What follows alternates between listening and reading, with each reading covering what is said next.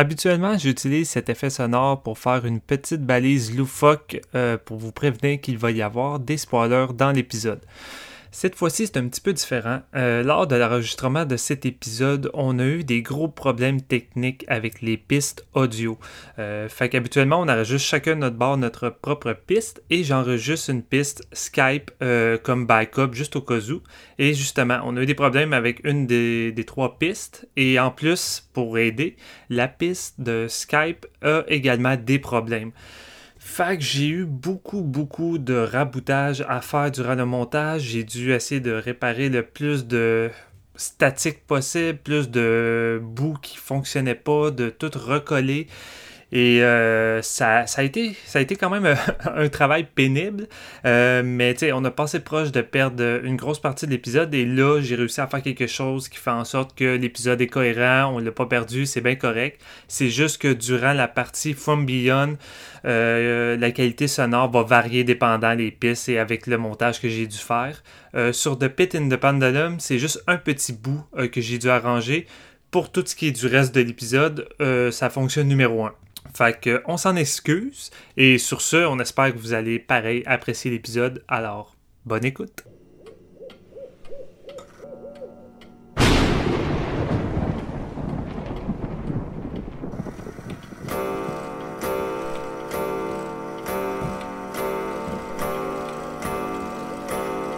C'est l'heure. Préparez votre maïs soufflé et votre boisson gazeuse, car c'est le moment d'écouter un nouvel épisode de Séance de minuit.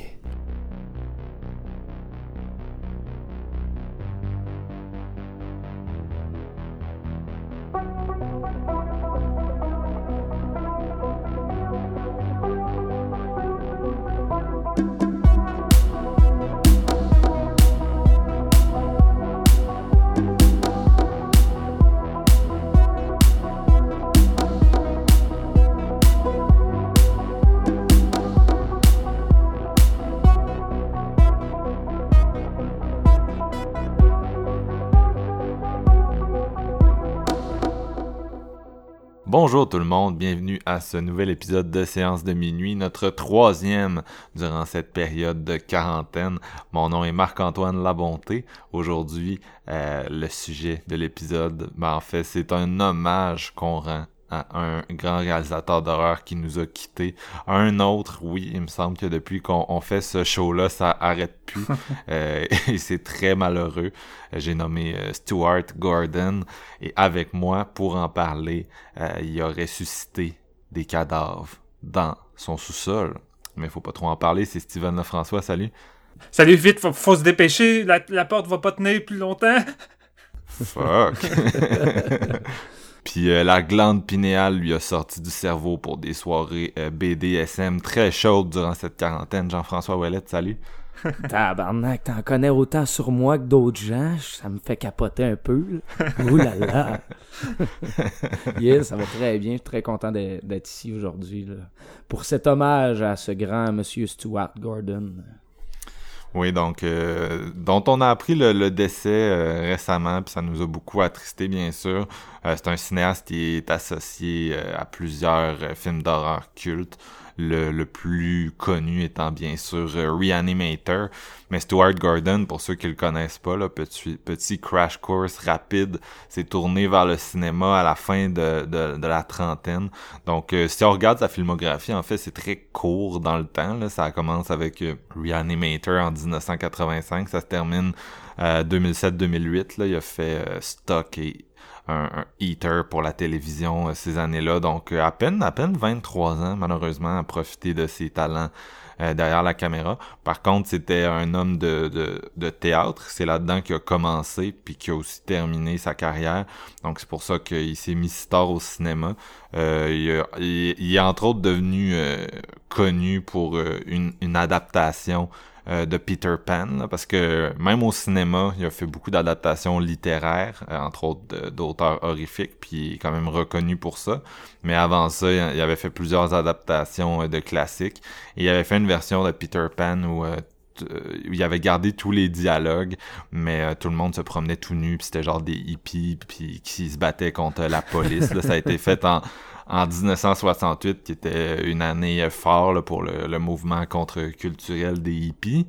Euh, puis donc c'est ça, il a, il a, ajouté sa petite euh, pierre à l'édifice et il s'était fait arrêter pour ça, là, pour euh, indécence. Donc c'était ce genre de, de oh. théâtre-là qu'il faisait, ah qui est un peu à, l'image de, de son cinéma. Puis c'est quelqu'un qui a toujours été très critique, je pense, de, de, de l'apathie, carrément. Là, c'est, c'est le, le fil rouge qu'on va voir dans ses films, au, au, théâtre aussi, puis qu'on va, on va en parler en masse aujourd'hui, parce qu'on a choisi euh, trois films. Euh, chacun de nous a choisi un film, comme d'habitude. Puis on a essayé de couvrir euh, plusieurs périodes là, de, sa, de sa courte carrière cinéma. Donc, Steven qui a pris From Beyond, qui est sorti One-Two Punch avec Reanimator, donc en 1986, avec un peu le même cast, encore adapté d'H.P. Lovecraft. C'est vraiment... ça fait un bon double feature là, avec Reanimator. Euh, Jean-François a choisi Pit and the Pendulum, sa période de Full Moon dans les années 90 où il collaborait avec euh, les frères Band là, qui sont euh, qui sont connus pour des petites productions un peu corny. Et moi j'ai pris Stock, donc son dernier long métrage. Les gars, Stuart Gordon, ça représente quoi pour vous? C'est comment vous l'avez découvert? C'est quoi votre relation? Je, je, pose tout le temps cette question-là quand on fait un, un film sur un, réalisateur euh, décédé, mais je suis tout le temps intéressé, on dirait, d'entendre les, les comment les gens euh, c'est quoi qui unit les gens avec euh, un auteur là, le, le, son, son corpus son sa filmographie son travail son œuvre sa vie. Je vais commencer par toi Steven. Il me semble que tu es quand même un fan de, de Reanimator si je me trompe pas oui, je suis un fan de Reanimator, mais je suis peut-être pas euh, le plus grand fan, dans le sens que c'est pas forcément mon, mon favori de Stuart. Puis j'ai pas découvert Stuart avec euh, celui-ci, ce qui est assez rare, parce que j'ai comme le feeling que tout le monde a découvert ce réalisateur-là avec Reanimator. Mais moi, euh, Stuart a stimulé ma glande de, de, jeunesse avec des, des films qui, qui avait un côté beaucoup plus euh, fantaisiste et rêveur pour un petit garçon comme moi. Tu sais, à l'âge de, de 6-7 ans, euh, je me suis euh, procuré pour la première fois Robo Jocks et Dolls. Ça a été mes deux premiers films de Stuart Gordon. Et tu sais, ça a nourri euh, ma passion pour les gros robots qui se tapent sa gueule. Grande source d'inspiration également pour Guillermo del Toro avec son Pacific Rim. Quand tu revois Robo Jocks, c'est fou comment tu peux voir les similitudes. Et euh, tu sais, oui, c'est une production full moon, mais ce qui est drôle, c'est que tu vois les défauts d'une production full moon, mais en même temps, il y a le talent de Stuart derrière tout ça qui arrive à t'offrir une série B vraiment très compétente, que ce soit dans la mise en scène ou dans le, la, structure du récit. Puis tu sais, Dolls, c'est un peu ça aussi. C'est euh, produit également par Charles Ben. Puis on sait tous, Charles Ben euh, comme un fétichiste euh, douteux pour les poupées puis les jouets tueurs. Puis Dolls, je trouve que Stuart Gordon arrive à en faire une espèce de conte de fées qui a vraiment une espèce d'atmosphère très enfant, mais en, en même temps, c'est très mature et très très violent par moment, là, du pur Stuart, là, c'est déjanté euh, dans certaines séquences, mais en même temps, il arrive à garder un côté, euh, côté très enfantin qui, venait beaucoup me chercher, puis en même temps, c'est sans doute l'affiche de tous ces boîtiers qui m'a le plus marqué avec cette petite poupée qui tient des, yeux euh, dans chacune de ses mains, puis elle a, pas, elle a juste deux trous noirs sur son visage. C'est vraiment une image qui m'a beaucoup marqué. Et sur le tard, vraiment sur le tard, un coup que j'avais pas mal tout euh, loué ce qu'il y avait euh, d'horrifique dans mon club vidéo. J'ai comme loué en dernier Reanimator parce que pour une raison quelconque, la pochette m'attirait plus ou moins. Puis j'ai pris une claque avec Reanimator. C'était du gros gore, c'était du avec l'humour noir. C'est venu comme me secouer.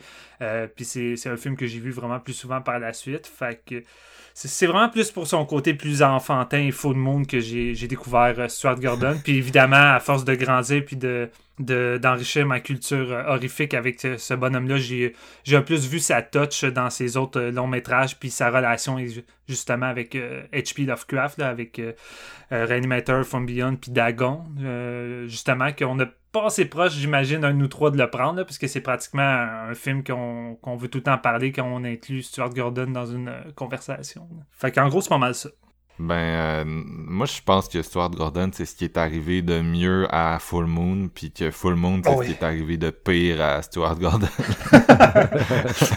Dans le sens que c'est une relation où il y a clairement juste euh, une personne là, qui, qui bénéficiait, mais euh, non. Euh, euh, puis euh, dans sa relation avec Lovecraft, c'est quand même c'est un cinéaste qui a adapté Lovecraft, mais qui l'a vraiment adapté à ses besoins, là, un peu comme je parlais tout à l'heure de, de Peter Pan, mais tu sais c'est pas John Carpenter a jamais adapté Lovecraft, puis il est beaucoup plus Lovecraftien dans euh, la, sa mise en scène du cinéma par rapport à Ouais. ce que comment Lovecraft écrit, tandis que euh, Gordon il s'en calisse, là. il essaie pas de faire, là. il essaie vraiment pas de faire ce que ce que Lovecraft essayait de, de faire. Il, fait- il prend les histoires puis il les transforme, mais ça fait quand même de, de très bons films. C'est juste pas super euh, respectueux. Là. Probablement que je, je- je serais curieux, là, mais probablement que les nerds de Lovecraft, il y en a qui doivent vraiment pas aimer ces films-là. Sûrement. Euh, toi, Jean-François, c'est quoi ta relation avec Stewart?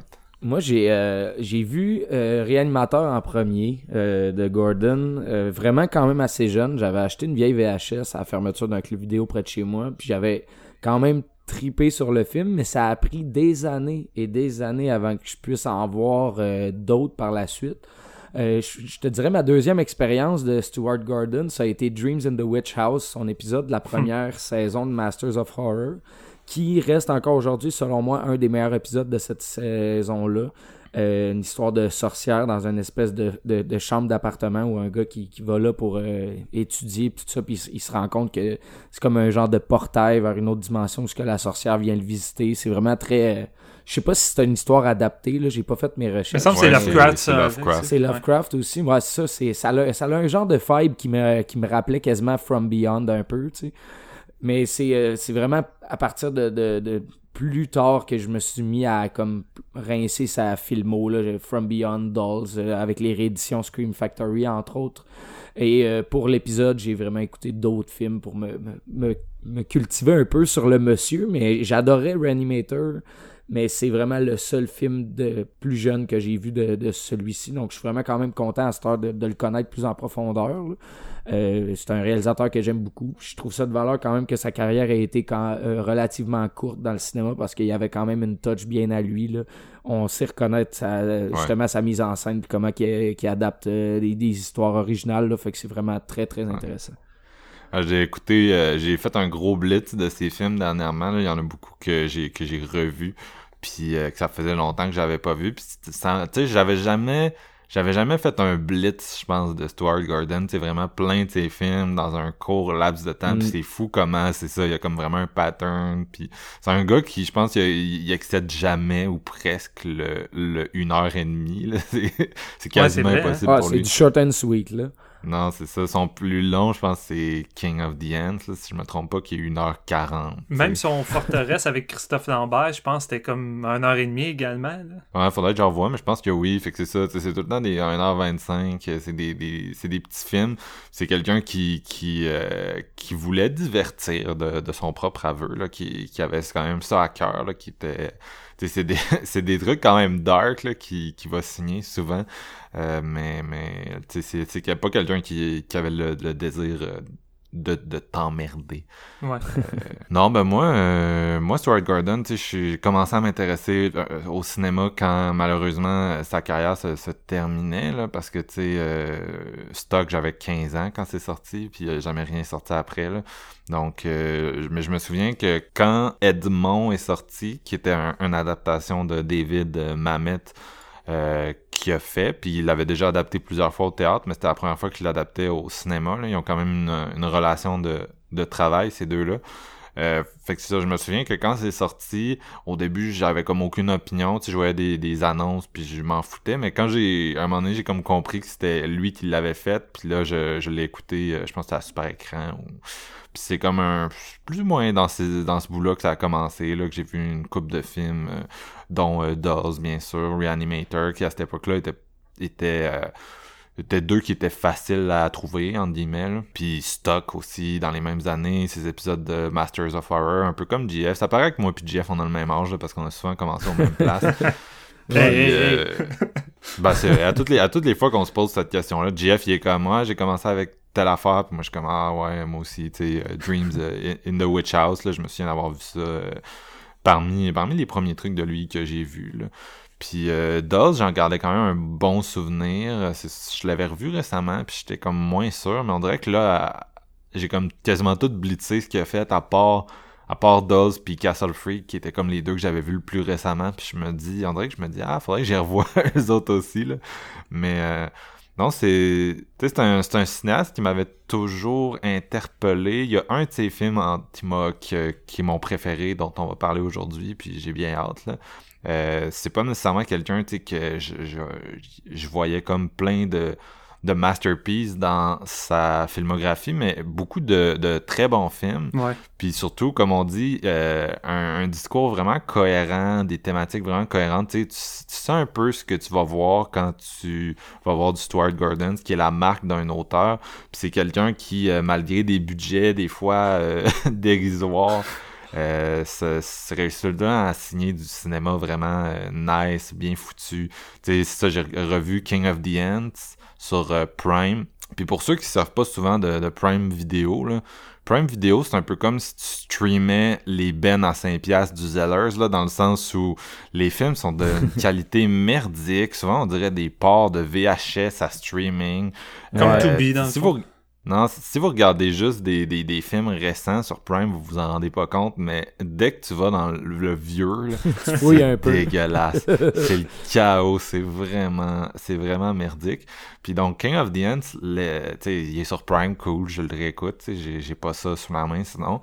Fait que je le réécoute là-dessus, mais la, la, la version, la qualité, c'est tellement laid. mais ça reste que c'est un film qui, euh, au niveau de la mise en scène et, du montage, euh, même des, des acteurs, là, Stewart, souvent, souvent il, va, il va ramener sa même petite troupe d'acteurs. C'est un gars qui est très fidèle, mais des fois, tu vas voir des jeunes arriver dans des rôles principaux. On va parler de Pit and the Pendulum tout à l'heure. L'actrice principale de ce film-là, elle a jamais rien fait après 1991. Elle a jamais joué dans autre chose. Mais tu sais, souvent, il va être quand même être capable de prendre ces gens-là puis de sortir des bonnes performances avec mm. eux. C'est probablement la, la marque là, de, le un bon directeur d'acteur. De, théâtre, c'est ça, là, qui a fait ses armes à l'université puis tout. Euh, puis non, c'est ça, mais t'écoutes King of the Ends, puis même dans qualité merdique euh, de Prime, il y a vraiment quelque chose qui t'accroche, le montage, la direction d'acteur, le, le, la réalisation. Puis comme je disais, c'est tout le temps, c'est short and sweet, c'est beaucoup d'économie euh, de mise en scène. Fait que c'est tout le temps vraiment très prenant. Mais j'ai l'impression que King of the Ends n'a jamais eu de bonnes éditions encore. Euh, c'est peut-être pour ça, qu'il n'y a pas de, de bons transferts. C'est dommage parce que c'est vraiment un film qui mériterait peut-être un Scream Factory ou un Arrow. la même chose avec Dagon, qui, a été restauré par Vestron, leur édition qui coûte ultra trop cher. Je veux dire, c'est comme 50$ pour le film. Si jamais euh, ça avait été plus facilement disponible comme édition restaurée. C'était pas mal celui-là que je voulais prendre parce que j'aime vraiment beaucoup ce film-là. Malheureusement, l'édition To Be, elle vaut comme quasiment pas le détour, euh, juste à cause du fait que ça, on dirait que c'est tiré d'une vieille VHS qui ça fonctionne juste pas. C'est triste pour ça des fois quand c'est des compagnies qui overprice leur truc, qui, qui qui prennent les droits d'un film aussi nice que ça. J'aurais préféré un Scream Factory pour Dagon qu'un que, Vestron. Ouais, c'est sûr. Ben, c'est peut-être pour ça que Vestron va pas rester longtemps dans la ligue non plus puis qu'il sort plus grand-chose parce que ça n'a ça, aucun sens le prix pour souvent les films médiocre, tu sais, je dois le dire, mais... Mais, mais Vestron, c'est juste, euh, dans le fond, c'est quoi la compagnie qui sont associés? Lion Gate? Fait que dans le fond, c'est tout ce que Lionsgate avait sorti en DVD qu'eux euh, avaient les droits pour faire en, Blu-ray. Fait que c'est juste Lionsgate qui ont vu Scream Factory euh, agir, là, qui est un, pour ceux qui connaissent pas, un distributeur vraiment renommé qui, depuis 7-8 ans, ressort plein, plein, plein de vieux films d'horreur dans de nouvelles éditions. Puis Lionsgate, au lieu de signer avec Scream Factory puis de leur dire fouille dans ce qu'on a puis ressort des éditions, ils ont préféré se faire leur propre Scream Factory qui est Vestron, qui était une, une, équipe qui était juste dédiée à ressortir les, les Lionsgate. Mais comme tu as dit, euh, sont pas vraiment, tu sais, le bracket de prix, c'est tout le temps extrêmement cher. Souvent pour des films qui sont un peu de, bah, tu sais, Day Gun, je l'aime beaucoup, là, mais le reste du catalogue Vestron, c'est beaucoup des films de seconde zone. Fait que t'as un peu l'impression que c'est, c'est abusé, c'est abusé des, des collectionneurs puis des complétistes. Là. Ah ouais. Euh, c'était, euh, on a fait déjà fait un épisode Vestron techniquement parce qu'on a fait euh, les trois Warlocks à l'époque. Puis tu sais, c'est, c'est pas nécessairement des films ou les quatre Wishmasters, c'est pas nécessairement des films là, qui euh, qui valent le prix qu'ils vont, vont essayer de te charger pour ça. Là. Fait que c'est, c'est, c'est un peu plate. Mais même là, c'était ridicule. J'avais payé, je crois, 32$ pour le coffret de Warlock, ce qui est quand même raisonnable. Je trouve que tu as trois films, mais Dagon, tu sais, 50$. C'est comme. ben là, Ouais. Tu sais, t'as Return of the Living Dead 3, Parents, Blood Diners, toutes des petites séries B, mais The à Gate. 50$, ouais. Ouais, ben celle-là, c'est probablement leur meilleure sortie. Ouais. Mais Chris, à 50$ pour un film, je veux Non, dire. Puis en plus, c'est pas la- la- l'équipe qui nous sort des rééditions. euh, tu sais, la restauration n'est pas digne d'un Arrow ou d'un Severin. Là, Non, mais elle est vraiment bonne. Tu sais, je suis surpris par la restauration. C'est juste que les, les, les Blu-ray n'ont ont pratiquement pas de special feature. Ils n'ont rien vraiment de plus à offrir que le film avec une nouvelle restauration puis un beau petit boîtier euh, moderne. C'est co- comme payer 20$ pour The Hunt en GF. Ouais, c'est l'équivalent de ça. mais euh, non, mais c'est ça aussi que, écoute, c'est plate à dire, mais peut-être que justement le décès de Stewart va amener euh, des rééditions, là, parce que des fois, ça a cet effet-là, plus de, de désir là, des fans d'acheter des films. Puis euh, d'après moi, on va, on va voir quelques trucs revenir euh, de l'avant, parce qu'il faut dire aussi que Stuart Gordon, euh, on disait tout à l'heure qu'il y a- il y a eu une phase full moon, mais tu sais, c'est quelqu'un qui a tout le temps évolué dans des milieux indépendants. Reanimator, ça a été fait sur un tout petit budget, Mhm. euh, ce qui a fait que le film a pu être sorti en NC-17, là, le fameux... euh, si vous connaissez pas les ratings aux États-Unis, le NC-17, ça veut dire que grosso modo, tu peux pas vraiment sortir dans les cinémas parce que la plupart euh, vont pas le, le présenter. Là, donc, euh, c'est un peu la mort de ton film. Euh, Puis c'est quelqu'un qui a tout le temps évolué un peu plus là, dans le milieu indépendant. Il y a un moment où il a failli percer. C'est une histoire que vous connaissez peut-être déjà, mais il a écrit euh, Honey, I Shrunk the Kids. là, Mhm, Chérie, ouais. j'ai réduit les enfants, qui est quand même un classique euh, de, de notre génération. Il l'a écrit avec Brian Usna, puis il était censé le réaliser. Euh, il a failli le faire, puis à la dernière minute, là, à cause de les, les producteurs qui étaient intenses, puis des Disney. raisons personnelles là, de, de, stress, ouais, c'est ça, c'était Disney là, qui était très... euh, qui était très euh, très intense même à cette époque-là.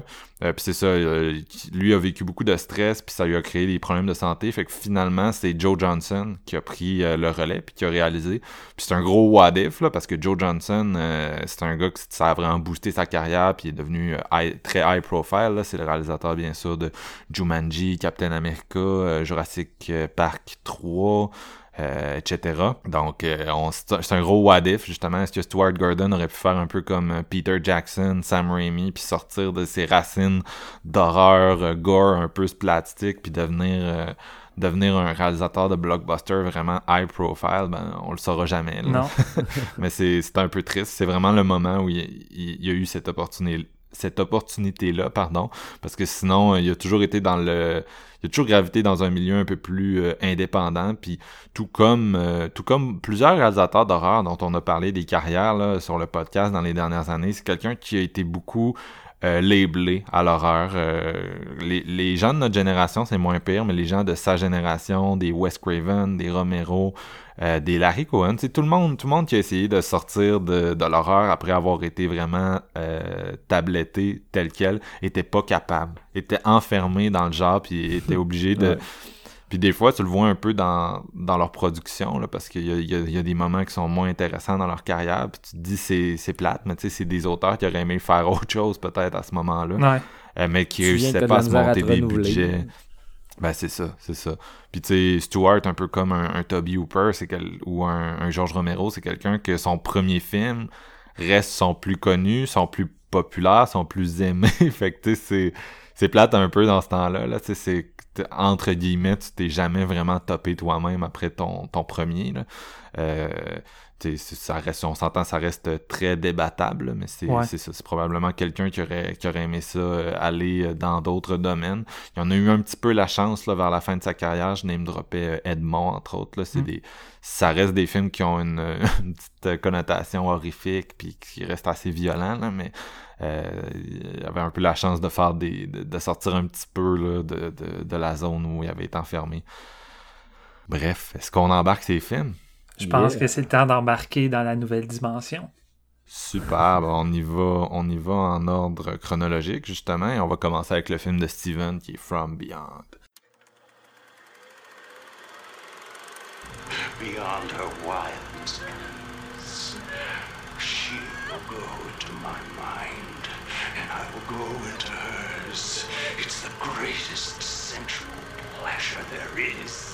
You never knew pleasure, Lord David, only pain. You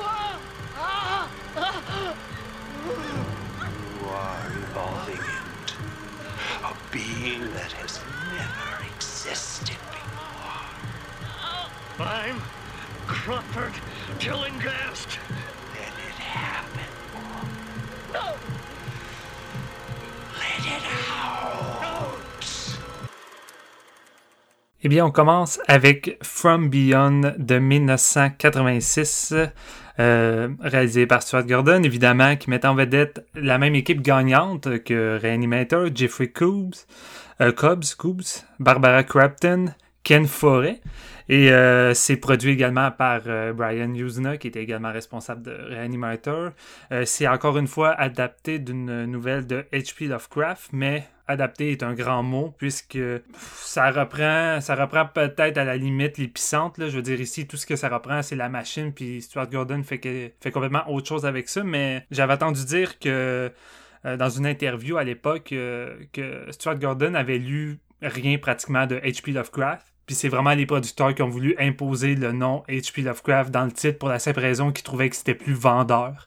Fait que c'est un petit peu normal si, euh, en découvrant les films, les amateurs euh, de HP euh, sont, sont, un peu déçus par les adaptations parce qu'en tant que tel, Gordon connaissait plus ou moins les œuvres originaux puis il faisait juste prendre ce qu'il y avait de base pour faire sa vision qu'il voulait, un peu comme disait Marc-Antoine dans le fond. J'avais pas entendu ça par exemple. Tu sais, je, on est d'accord qu'il les a adaptés à sa sauce, mais je pensais qu'il connaissait quand même les auteurs, entre autres. Tantôt, ça va être Edgar Allan Poe avec GF, là, euh, Pit and the Pendulum, qui a adapté deux fois. Puis je pense que c'est quand même quelqu'un qui lisait ses... En tout cas, faudra trouver l'entrevue, mais moi, j'ai pas mal lu des, des trucs qui... J'avais écouté j'avais écouté euh, l'entrevue sur, dans le fond, mon édition spéciale de From Beyond de Scream Factory. Puis c'est ça que ça disait. Ça disait que... Euh, en tant que tel, lui, il voulait pas vraiment dire que c'était une adaptation d'H.P. Lovecraft vu que ça s'en allait complètement ailleurs, mais c'est vraiment, c'est vraiment les producteurs qui voulaient imposer ça, mais qui connaissaient plus ou moins l'œuvre à l'époque. Je dis pas par la suite euh, avec qu'est-ce qu'il a fait. Euh, puis ça, ça, raconte l'histoire de deux scientifiques, le docteur Pretorius et son assistant Quafford Tallingast, interprété par Jeffrey Coobs, euh, qui travaille euh, depuis longtemps sur euh, l'invention d'une machine qui s'appelle le résonateur. il travaille dans, un, dans une maison au milieu d'une banlieue tout à fait ordinaire. C'est peut-être pas la meilleure place pour rester incognito avec nos expériences. Puis durant une nuit, la fameuse machine va finalement fonctionner.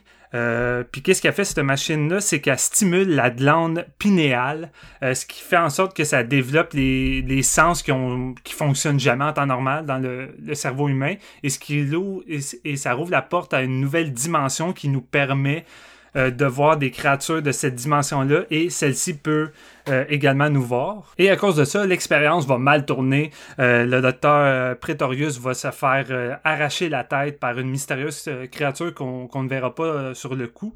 Et ce qui va engendrer des répercussions pour son assistant Crawford Tallingan qui était accusé du meurtre, qui va être enfermé dans une asile psychiatrique. Et c'est là qu'il va faire l'entrée le docteur Catherine McManey, interprétée par Barbara Crafton, euh, qui est beaucoup intéressée par son cas et qui veut découvrir un peu qu'est-ce qui s'est passé exactement euh, durant cette nuit avec cette, euh, cette fameuse machine-là.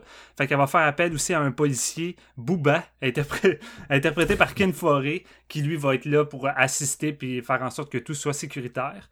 évidemment, Jeffrey Cobbs, le, scientifique, est pas chaud à l'idée de retourner sur le, lieu du crime et de, de remettre en marche la machine, mais c'est le seul moyen pour l'innocenter et de prouver qu'il il n'est pas, il est pas responsable du meurtre du euh, docteur Pretorius, désolé. Euh, fait qu'un coup qu'ils vont retourner à cette euh, maison-là, va s'en suivre les expériences qu'ils vont reprendre. Les trois personnages vont développer une drôle de relation et d'attirance envers la, machine à cause de l'effet de la stimulation de la glande euh, et va faire réapparaître le docteur Pretorius sur une nouvelle forme inconnue qui va venir les hanter euh, jusque dans une espèce de descente aux enfers, dans une nouvelle dimension qui va s'entremêler à la nôtre. C'est drôle parce que moi, euh, j'ai vu euh, From Beyond après Réanimateur par la suite, comme la plupart des gens, je crois. Puis, tu sais, Réanimateur, c'est quand même un film. c'est un genre de film que je crois que ça parle facilement aux, amateurs de, cinéma d'horreur divertissant avec du gore déjanté, des idées folles. c'est très rythmé. C'est vraiment, vraiment un film très fun. Euh, puis t'arrives avec From Beyond, c'est la même équipe, tu t'attends à la même chose et From Beyond a un rythme différent, euh, des ambitions et des idées différentes, je trouve, malgré qu'on retrouve la patte déjantée et gore qu'on avait dans Reanimator. Euh, je trouve qu'ici, on se retrouve avec un film plus peaufiné, à la limite peut-être du plus mature. Je dirais également, c'est bourré d'idées. Et si le premier visionnement laisse perplexe, je dirais qu'avec les années, c'est celui qui finalement est venu le plus euh, me chercher et faire en sorte que c'est devenu pour moi mon film favori de Stuart Gordon. Et je crois personnellement que c'est, entre guillemets, son, masterpiece. Encore là, c'est discutable.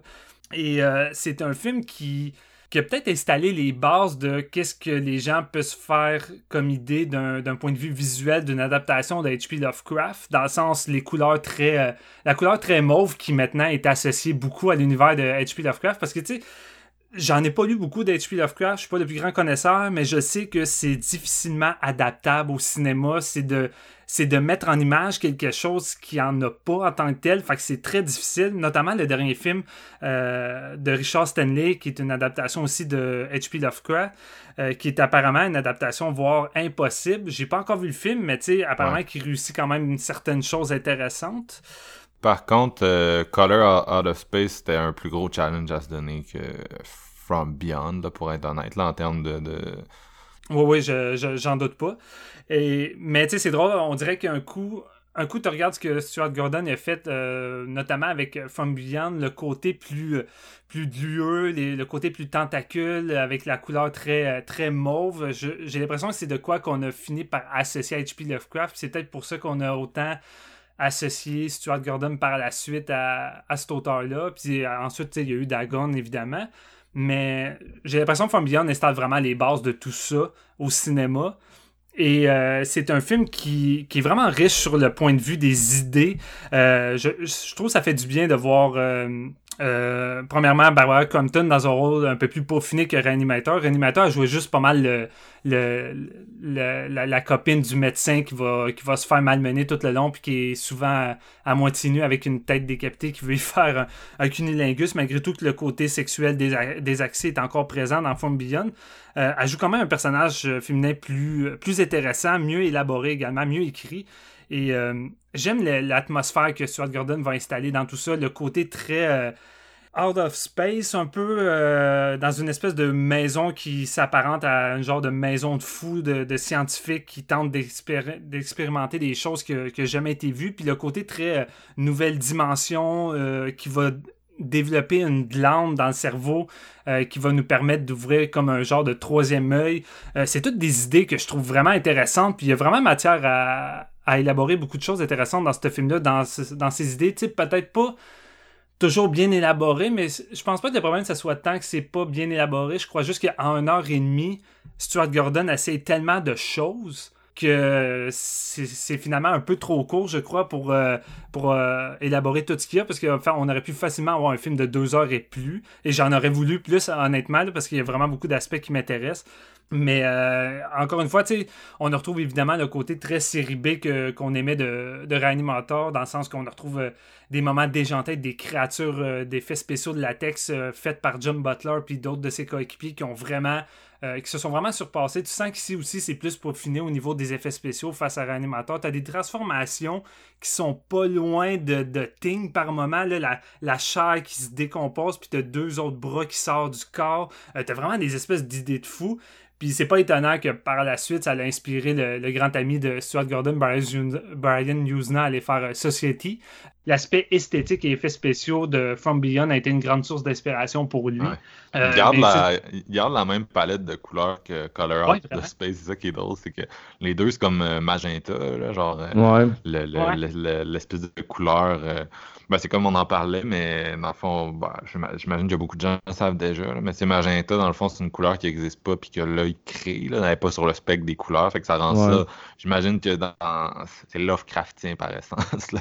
Ouais, ben, ça, de, créer quelque chose qui n'existe pas à la base. Non, c'est ça, de, de représenter l'invisible, puis euh, ce qui est tout le temps le, challenge là, avec, euh, avec Lovecraft. Non, c'est ça. Puis, euh, puis c'est ça, tu sais, en tant que tel, le côté série B est toujours prédominant. Je dirais que la deuxième partie du film vague beaucoup dans ça, à partir de quand Jeffrey Coombs euh, va vraiment se transformer en une espèce de, de cannibale suceur de cerveau à travers les yeux avec sa langue qui dépasse du cerveau. Là, on tombe vraiment dans du pur euh, réanimateur. Puis Gordon délaisse un peu plus euh, le côté un peu plus atmosphérique de la première moitié, parce que la première moitié est plus atmosphérique avec des bonnes idées. Il installe un, côté plus, euh, plus lugubre, crasse, malgré un, humour noir qui est encore là. Mais tu sais, ça te lâche pas de temps. Je trouve qu'il arrive pareil à créer une atmosphère malaisante avec tout ça. Puis chaque apparition du professeur euh, Proteus est, tout le temps plus malaisante puis malsaine. Fait que je trouve qu'il arrive vraiment à créer de quoi d'intéressant avec tout ça. Les créatures aussi sont vraiment intéressantes.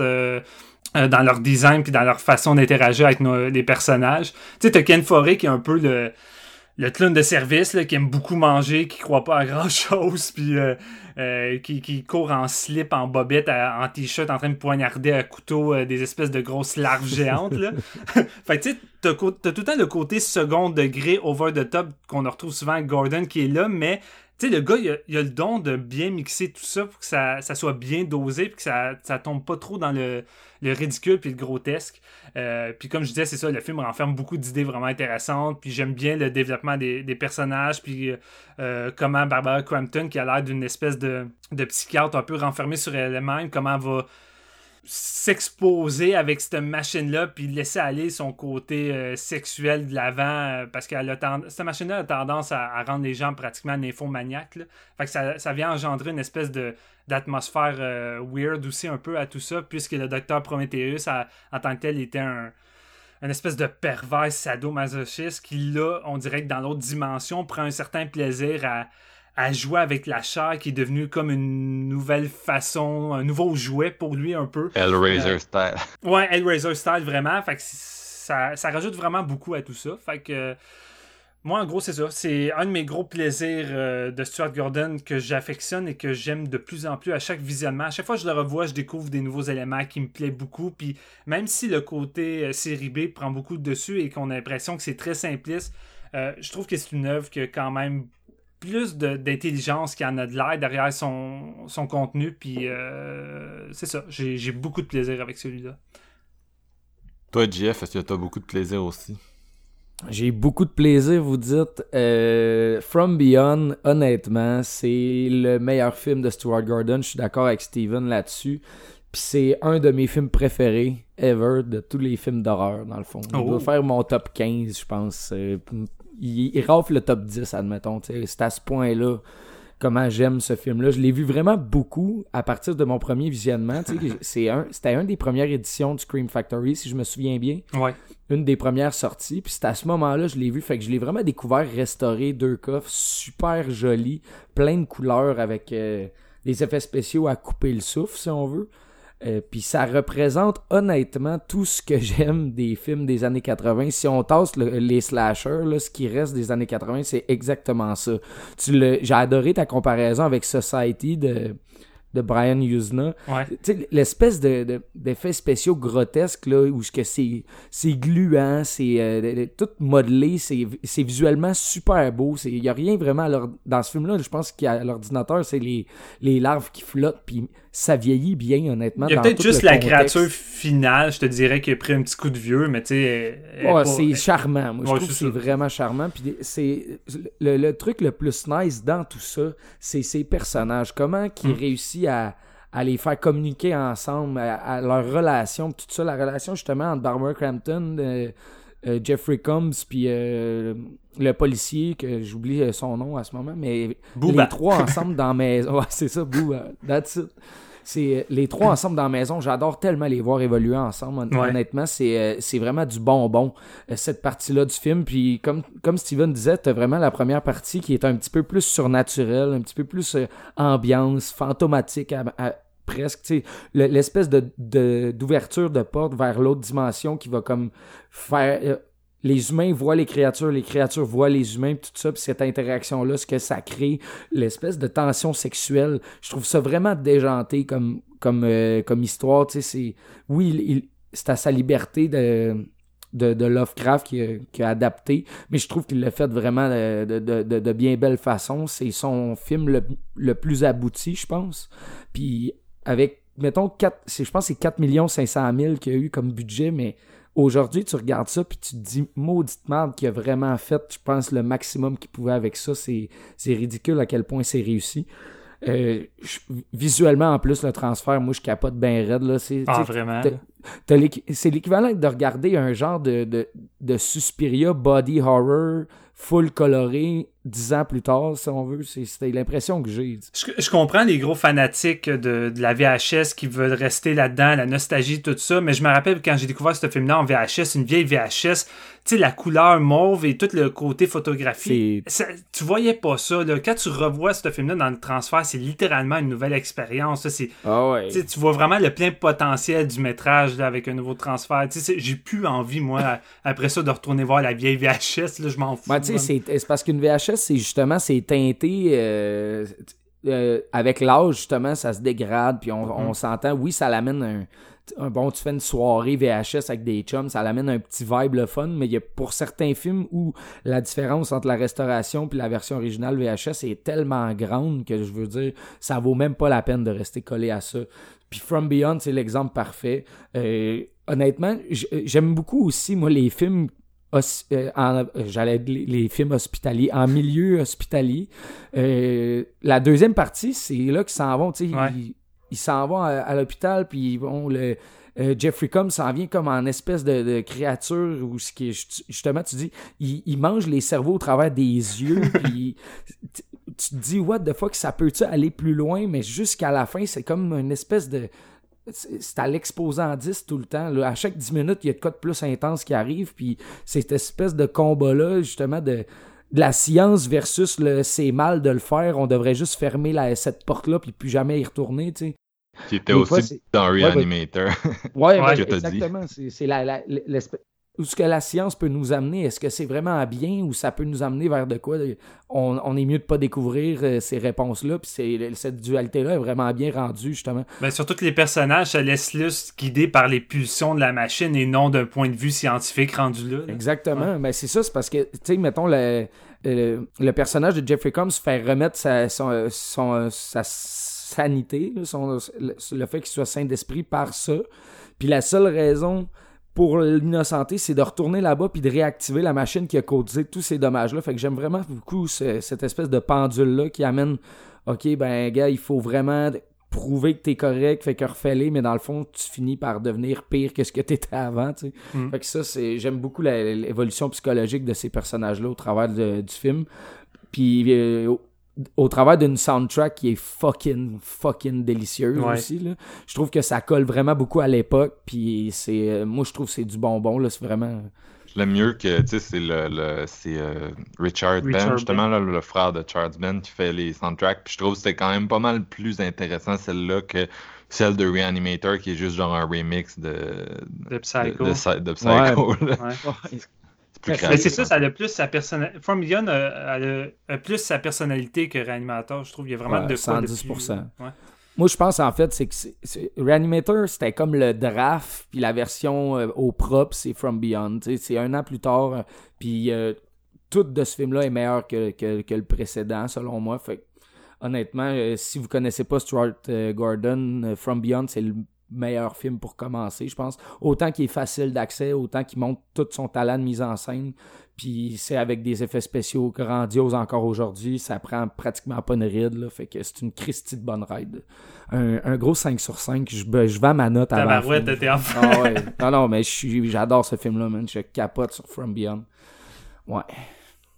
Ah ben c'est ça, moi aussi je, préfère euh, From Beyond à Reanimator, puis je considère que c'est le meilleur de, de, Stewart, ce qui est quand même, c'est drôle parce que là on est tous d'accord, mais de façon générale, c'est quand même pas l'opinion de la majorité, je pense. Ouais, c'est vrai. Euh, mais c'est ça, on revient un an après Reanimator, comme Steven a dit, un peu le même cast, euh, même partenaire d'écriture, même gars qui fait la soundtrack, même producteur Brian Newsna, qui éventuellement va faire des suites de Reanimator, puis qui a quand même un style un style Stuart Gordon à rabais. ouais, c'est vrai. À, tout, respect à M. Yuzna.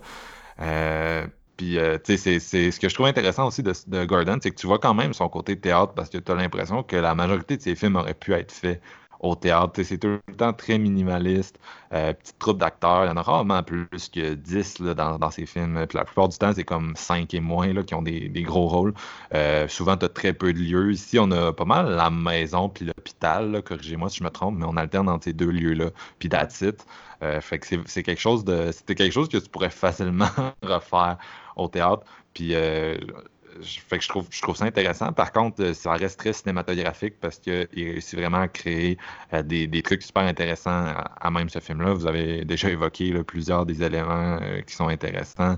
Le côté typiquement années 80 avec toutes les, les créatures sorties un peu d'un The Thing là, de John Carpenter. On est un peu dans cet univers-là, les gros filtres roses. Puis surtout, je je sais pas à quel point on l'a évoqué, mais l'humour, qui est vraiment la marque de Gordon. T'as tout le temps des films très dark, mais qui a tout le temps de l'humour. C'est pas mal tout euh, sous le ton de la comédie, mais tu sais, de la comédie euh, macabre, très tordue. mais il y, en a pas, y en a pas mal tout le temps. Et, dès le euh, début, j'avais complètement oublié ce passage-là, mais lorsque la voisine potelée ça va pour aller retrouver son petit chien, puis qu'elle voit le le cadavre, à, à, cause de la hache, à part courir en, gueulant de façon vraiment hystérique, puis t'as juste Jeffrey Combs qui part courir de loin, puis qui la rattrape, qui la dépasse. Il a Déjà rendu dans la rue, puis elle est peut-être rendue à mi-chemin de la, maison à être sortie. Puis j'étais comme, ah, j'avais tellement oublié à quel point le côté euh, humoristique te pétait d'en face dès le début, genre. C'est tellement drôle qu'il se fasse arrêter, mais que ça soit lui qui ait l'air de sauver de la madame et non l'inverse. Ouais, fait que non, c'est ça, ça reste, c'est très, euh, c'est très, très, c'est drôle. C'est des films qui sont drôles, même si From Beyond n'est peut-être pas le, plus drôle du lot. Là. Il est moins probablement qu'un Reanimator, justement. Euh, mais pour moi, c'est quand même à son service. dans les deux cas, on a un peu le même genre de, de, setting. C'est ça, on a les mêmes acteurs, on a encore le côté expérience interdite qu'on avait dans le précédent. Euh, c'est juste que cette fois-ci, les expériences, au lieu d'être sur le, les, réanimations de cadavres, on l'a dit, c'est sur une espèce de... C'est sur quoi, en fait? c'est la question qu'on se pose, c'est c'est un espèce de, On rentre vraiment dans l'horreur cosmique là, qui a eu ses beaux jours dans les années 80, puis qui est probablement ce que, selon moi, l'horreur des années 80 nous a laissé de plus intéressant. des trucs à la euh, The Beyond, Prince of Darkness, puis euh, euh, Hellraiser, que j'ai nommé tantôt, qui sont sont beaucoup, euh, à travers le cosmique, on, retrouve beaucoup le soi. Là. Si on enlève toutes les, les machines du futur, les, anguilles qui flottent, les bobites, on a quand même des, des personnages euh, qui se retrouvent un peu à, à, jouer avec cette machine-là, puis à, à comme altérer leur, leur personnalité. C'est ça que je trouve intéressant d'un de, From Beyond. C'est vraiment là qui est proche d'un Hellraiser. C'est toute cette espèce de de dualité entre le, la rationalité, entre guillemets, puis un peu plus le, pulsionnel, qui est quelque chose qui, qui obsède quand même euh, Stuart Gordon. Juste, on va en reparler, mais c'est quand même un thème assez important dans euh, Pit and the Pendulum. Euh, on le revoit aussi dans Edmond beaucoup. Là. En fait, c'est le thème de Edmond. fait que c'est quelque chose qui a ramené encore et encore dans sa filmographie, mais je trouve quand même qu'ici, il, il, score vraiment bien. Euh, ne serait-ce qu'au niveau des, acteurs, là, qui ne sont pas nécessairement des, des, gens que tu as vus tant souvent shiner en dehors des productions de Gordon, mais avec lui, il réussit quand même à, il à bien les, porter. Euh, puis il, est vraiment quelque chose d'intéressant. c'est intéressant aussi de voir euh, Jeffrey Cohn, qui est un an après Reanimator, il a vraiment pas donné le même rôle. non, c'est ça tu disais tout à l'heure, Steven, que Barbara Crampton, il est un, peu inversé, mais lui aussi, il passe l'espèce de, psychopathe à, l'inverse, le gars euh, qui, essaie de, sauver une situation qui est comme, en tout cas, qui est un peu le, l'ami dans Reanimator, tu sais, le gars qui est comme, OK, faut, pas, faut pas faire ça. faut... T'as de la compassion pour lui, tandis que dans Reanimator, tu sais, il est tout le temps responsable de la grosse shit qui arrive au point que tu finis par te dire, Chris, t'as tout ce que tu mérites rendu là.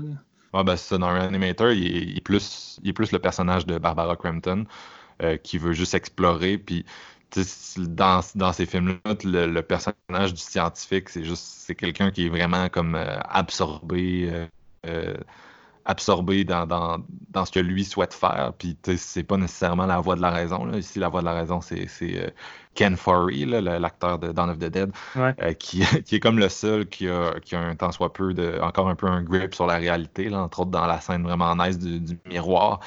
qui fait très, très horreur cosmique encore là. Puis non, je sais pas, moi, il y, a quelque chose, y a quelque chose que je trouve vraiment fascinant dans tout ça, dans le, rapport du film puis de ses personnages à la réalité. Oui, c'est gore, oui, quelqu'un qui veut juste passer un, bon moment avec un film vraiment typiquement années 80 avec des bobites puis de la violence va vraiment prendre son pied. Mais ce que j'aime de celui-là, c'est vraiment qu'il n'y a pas juste ça. Euh, moi, c'est vraiment le côté, le côté mental, le jeu des acteurs, euh, la, perte de pied sur la réalité que j'ai toujours trouvé qui, oui, j'aime le côté plus superficiel, mais c'est ça, c'est le mélange des deux, un peu euh, vraiment bien emballé par Gordon, qui m'a toujours, qui m'a toujours vraiment comme fasciné de ce film-là. Puis je suis fasciné de tous les films que je, que je dub horreur cosmique. C'est vraiment, moi, c'est vraiment ma tasse de thé. fait que de façon générale, j'embarque à fond. Fait que c'est un peu ça, c'est un peu ça avec From Beyond. Mais c'est surtout aussi, c'est comme, comme tu dis, horreur cosmique, mais c'est surtout l'espèce de, notion de la glande pinéale qui est vraiment intéressante. Euh, juste, mettons, en dehors du film, ils disent souvent que c'est le, troisième œil, puis c'est t'alignes les chakras, puis ça peut justement te, faire vibrer sur des, des, des ondes positives, puis t'accomplir en tant qu'humain, puis blablabla. Je veux dire, il y a tout le temps cette espèce de, de, de notion, puis de science-là puis je trouve que la base du, film est intéressante à cause de que ça reprend cette, cette idée-là, mais que ça en fait justement un, truc un peu plus, euh, plus horrifique, plus poussé. Ça, ça t'amène à, ils poussent la science tellement loin que ça leur revient d'en face, tandis qu'à la base, c'est supposé être de quoi de positif de, de réveiller cette glande-là, tandis que là, c'est vraiment genre body horror, puis très, très, très, très, poussé. moi, j'adore cette notion-là. Ça, c'est le côté Lovecraft, là, qui restait quelqu'un de très. Euh, c'est le, film cite euh, René Descartes, là, ce qui est, c'est quand même rare là, de voir un film de, ce type-là citer un philosophe. Euh, ne serait-ce que le, name droppé ici, parce que c'est vraiment ça, c'est au coin du comptoir. Mais euh, c'est, c'est, c'est, c'est très Lovecraftien en soi là, d'introduire ce genre de concept-là dans de l'horreur. chose qu'on voit, on voit peut-être un peu moins là, au cinéma. Euh, au cinéma, c'est plus la mise en scène qui va être raffinée que juste le, discours et les concepts bruts. Euh, mais en tout cas, dans, ce cas-ci, c'est un petit peu plus poussé. Puis pour moi, c'est ça marche dans le film. Ce qui est fucké, c'est que ça marche. C'est vraiment c'est highbrow et lowbrow à la fois comme film. C'est ce qui est fascinant, c'est d'être capable de faire marcher tous ces tons-là. Euh, sans qu'il n'y en ait aucun qui te semble comme mal avisé ou c'est quand même c'est quand même plus difficile qu'on pourrait croire. Ouais, vraiment. Puis, tu sais, déjà, je pense que ça lui a donné une idée pour Reanimator, une base de comment arriver à jongler un peu avec ces styles-là.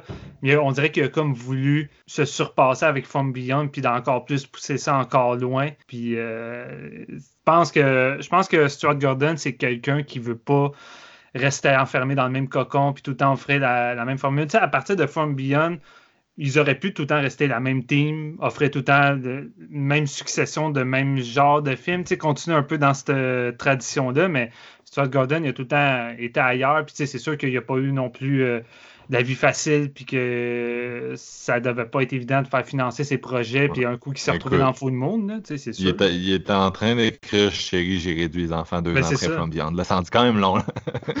ça aurait été plus dark sa version, c'est sûr, mais tu sais, ça s'en dit long quand même sur, euh, sur, sur, ses désirs. De, c'est, pas, pas nécessairement quelqu'un qui se voyait, je pense, comme un, master of horror, même si c'est ça qui est devenu. Non, c'est ça. Mais tu imagine, chérie, j'ai réduit les enfants dans le même concept que From Beyond, mais là, ils sont rétrécis puis ils vont voir les insectes comme les créatures de From Beyond, mais avec un côté beaucoup plus euh, et creepy que Mimi la fourmi, qu'on pleure tout euh, un coup qu'elle se fait tuer par le scorpion. Tu sais, dans ces, dans ces années-là, c'était juste ça se passait juste plus. Joe Dante a été faire Gremlins, puis euh, euh, il y, en, a plusieurs autres là, qui ont fait le saut euh, du cinéma d'horreur au cinéma comme plus familial. Tantôt, je name dropais Sam Raimi, entre autres, là, qui a commencé avec des Evil Dead, puis qui s'est vite retrouvé dans le Marvel, puis le Magicien d'Oz c'est c'est pas incompatible. Puis dans ce temps-là, il y avait tout le temps un côté plus dark puis plus horrifique dans les films familiaux qui s'est perdu après, euh, après les années 80.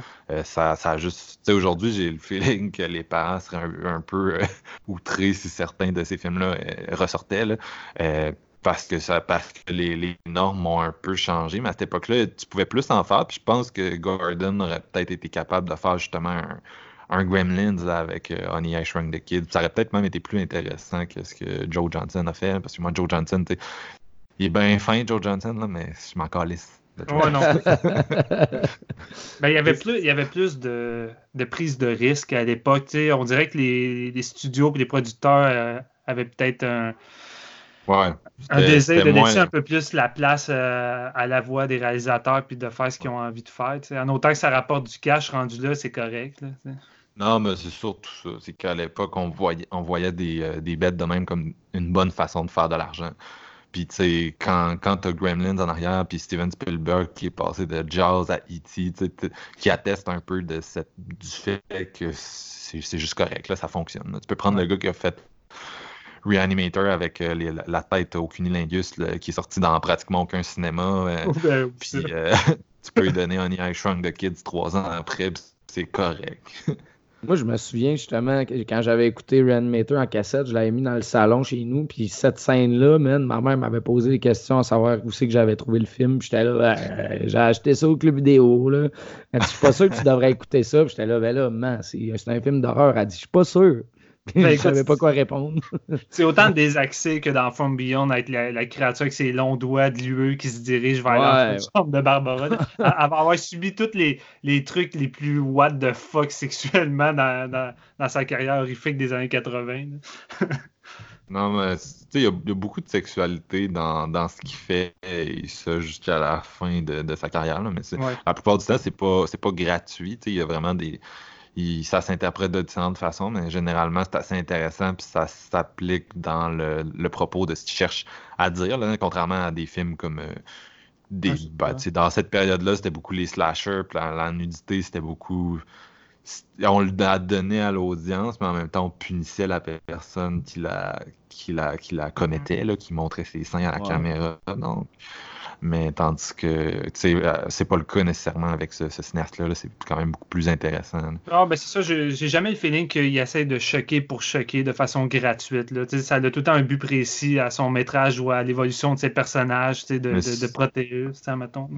Ben, souvent, il va plus mettre en scène le, personnage. On s'apprête à parler quand même d'un de ses archétypes de personnages refoulés, là, mais tu sais, Lance Henriksen dans, dans, euh, dans Pit and the Pendulum, puis Edmond dans Edmond, là, tu sais, du monde de même, tu sais, qui sont. Euh, il y a de qui sont un peu obsédés puis qui, qui le vivent pas bien.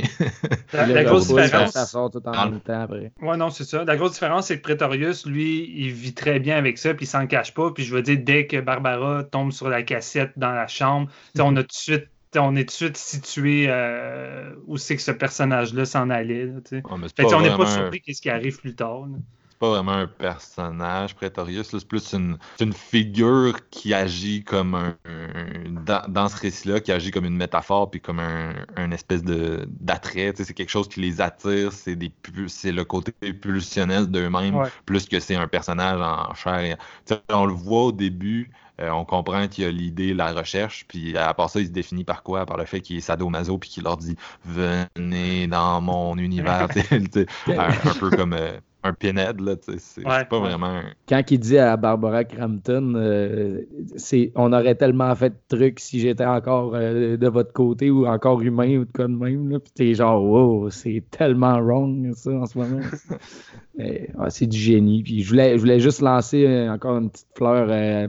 quand Booba, il, il meurt, il se fait comme genre manger par plein de mouches, là, si on veut. Mais les effets spéciaux sont vraiment solides dans cette scène-là. Je trouve vraiment que c'est original, puis ça fonctionne encore très bien. Surtout que c'est le personnage auquel tu t'identifies dans ce film-là. Ouais. ouais, exact, c'est vrai. C'est celui qui représente un peu la, rationalité, puis le, la morale. qui est capable de voir le, dans une maison au miroir pleine de fumée, il est capable de voir la sortie. ouais. Mm.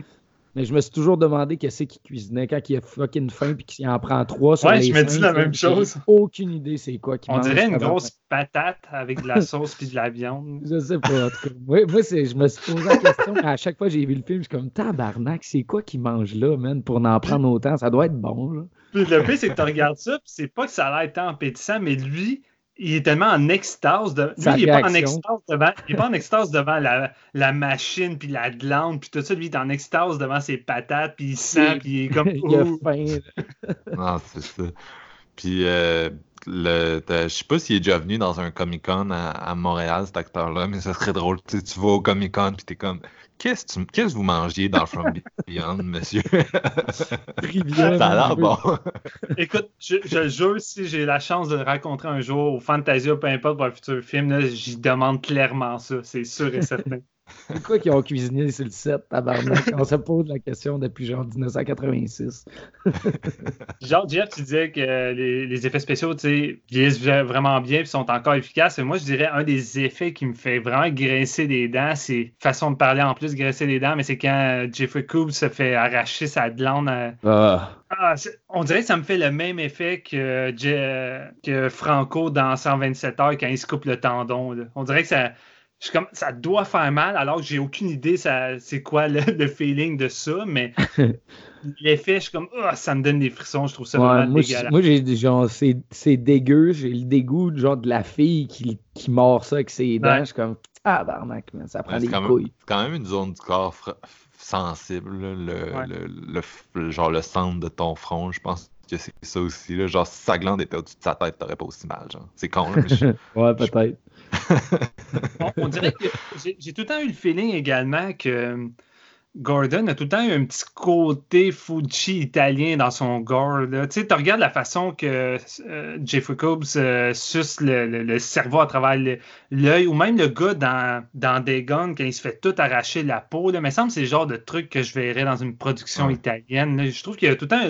le côté assez, euh, assez over, the, top du gore qu'on retrouvait dans les productions euh, italiennes. Je trouve qu'on le retrouve avec Gordon souvent dans ces ben, Surtout, surtout Reanimator et From Beyond, justement, parce que c'est deux films qui, on le disait, se crissent un peu de la censure. Fait qu'il les a vraiment fait. C'était ça l'attrait des films italiens à cette époque-là. Mm. C'est comme les films américains, mais nous autres, on peut faire ce qu'on veut. On peut mettre de la nudité puis de la, de la violence hyper graphique, tandis que les Américains, on, va tout vous faire couper. C'est pour ça qu'un Friday de, de, de 13, c'est comme une espèce de. C'est comme la version euh, PG-13 de, des slash italiens qui vont beaucoup plus loin. Puis, euh, fait que, tu sais, c'est j'ai le feeling que ces films-là, c'est une des raisons pour lesquelles ils sont devenus cultes avec le temps aussi. C'est le côté vraiment, euh, il n'y a, pas de limite, puis euh, c'est beaucoup plus c'est beaucoup plus intense que la plupart de, ce qui se faisait aux States dans cette période-là. C'est peut-être pour ça aussi qu'on a autant de plaisir de nos jours à plus aller vers le cinéma indépendant qui retrouve cette liberté-là, puis l'absence de, la censure qui. Je, me demande si aujourd'hui c'est pas pire qu'auparavant la censure parfois avec euh, les gros studios puis les limitations des réalisateurs. il suffit de regarder des fois le nombre de réalisateurs qui se fait bomber d'un projet, qui avait une idée, que ce soit Danny Boyle pour un James Bond, que ce soit Edgar Wright pour un Marvel. C'est tous des, réalisateurs qui avaient une vision, qui voulaient apporter de quoi de nouveau, puis qui ont tous été crissés dehors, puisque c'était pas dans les. Ah. principes. rendu, là, je sais pas si j'appellerais ça de la censure. Je pense que j'appelle plus ça du. T'es rendu, c'est rendu capitalisme. de, la, censure, c'est plus, c'est plus quelque chose de moral pour moi, tandis que dans ce cas-ci, c'est c'est pas est-ce que le film de Edgar Wright va trop loin, c'est juste ce film-là, il fait des affaires que nous on veut pas parce que nous on veut un produit hyper euh, calibré, on veut un petit peu mm. réchauffer Michelina, là, on veut pas inviter le, le cuisinier euh, Wild qui va faire de, la, de quoi avec de la farine de criquet. Belle métaphore. fait que les gars, ça nous amène-tu à Pit and the Pendulum, tout ça? J'ai ce feeling-là. Euh, on va pouvoir continuer à discuter de, de, et de sa relation avec. il y a beaucoup de thèmes, en fait, qui vont comme se perpétuer dans celui-là. Pas des notes? Ah, il veut des notes, là, Eh oui, j'aime ça. Puis Jeff a donné sa note, là, tu sais. Ah c'était quoi, quoi ta note déjà, Jeff? 5 sur 5. Ok, j'ai un studio, j'ai comme zappé ça. Je pense, euh, Steven, toi, c'est quoi? Moi, c'est un bon 4.5 sur 5. Tu sais, c'est le genre de film qu'à l'époque, je suis parti d'un 3.5, puis là, je suis rendu à un 4.5 sur 5. Je, je tripe à chaque fois que je le redécouvre. Moi, je, Stuart Gordon, j'ai vraiment ce feeling-là que c'est ça. Je, dis tout le temps, c'est son one-two punch. Là. Fait que son one-two punch, c'est ses deux meilleurs films.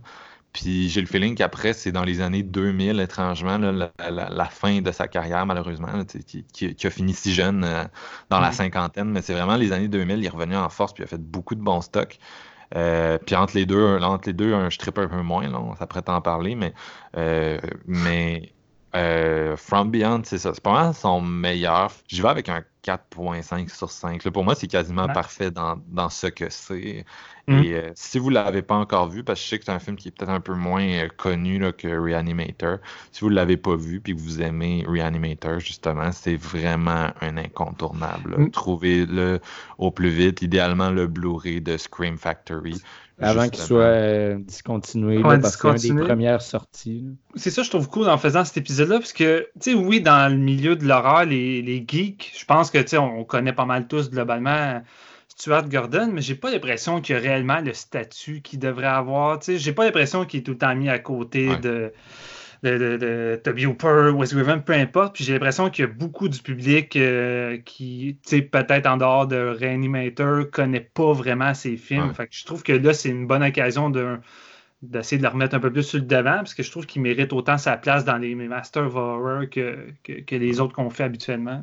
Un peu comme quand on avait fait Larry Cohen l'an dernier, j'avais un peu le même feeling avec lui, c'est-à-dire que c'est quelqu'un qui gagne à être découvert, puis que, euh, que quand tu fais juste graviter dans l'univers des films d'horreur, puis que tu parles à du monde qui triple là-dessus, puis que tu lis juste des articles dans des sites spécialisés, tu finis comme par te dire dans ta tête, ah, tout le monde sait c'est qui Larry Cohen, mais c'est pas vraiment vrai, c'est vraiment pas vraiment vrai. mais ben, même euh, moi, quand j'étais jeune, c'est ça, je disais Edmond était facile à trouver, puis euh, même stock, j'avais été capable de louer euh, mais tu sais, la plupart de ces films, même Reanimator, ça m'avait pris du temps à le trouver parce que à, mes clubs vidéo de quartier, il l'avait pas. Il, genre, plus ce film-là. Il tenait encore Dawes, qui est étrange, mais il tenait plus euh, Reanimator. Puis euh, il avait fallu que j'aille au vidéo centre-ville d'entendre, qui est encore encore debout. Là. Shout out à ces mimes nihilistes. Vous les ouais, ça, ah, c'est génial, man. Abonnez-vous à leur page, c'est hilarant. mais c'est con, mais c'était un des seuls qui tenait Reanimator à cette époque où on pouvait pas encore euh, louer tout et n'importe quoi en ligne. Là. Fait que c'était. C'était pas un cinéaste qui était si facile que ça. tu disais, tu te levais pas un matin et tu te disais Ah, j'ai le goût de, de voir euh, tout ce que Stuart Gordon a fait. Là. Il fallait quand même que tu fasses un peu des pieds et des mains pour euh, toucher à ses films. Fait que euh, en tout cas, je serais curieux. Je serais curieux. Je sais pas si nos auditeurs le connaissent tous ou s'il y en a qui sont en train de, le découvrir en ce moment. En tout cas, euh, dans tous les cas, si euh, From Beyond ne vous l'avez pas vu, à mettre sur sa watchlist. Et, et, et on passe à Pit and the Pendulum.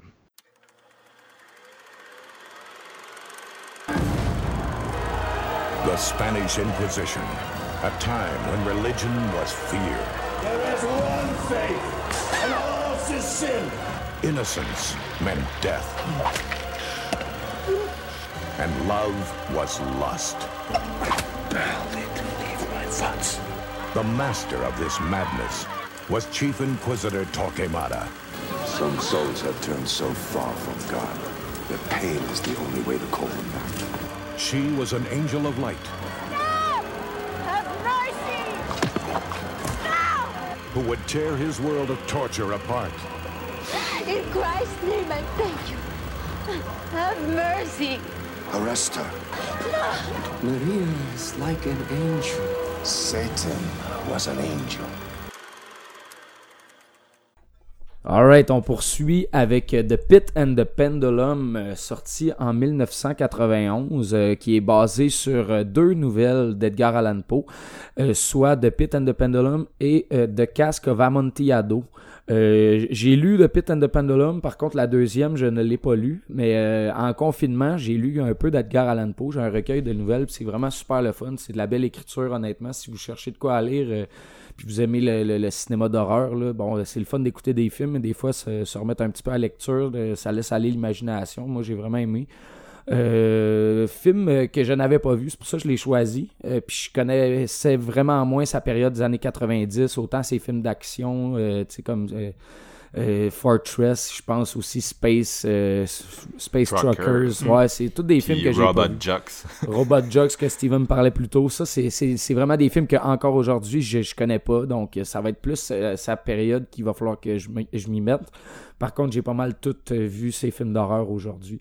Euh, c'est un film qui se passe euh, en 1992 en Espagne, euh, bon là, pendant l'Inquisition euh, espagnole et euh, 1992. 1692. c'est mille- mille- euh, 1492. Ouais. Ouais, c'est quoi j'ai dit? T'as dit 1992. 1900. Ah ben oui, écoute, excusez, j'ai eu un j'ai j'ai eu un slip. Mais ouais, non 1492. Ah, c'est bien correct.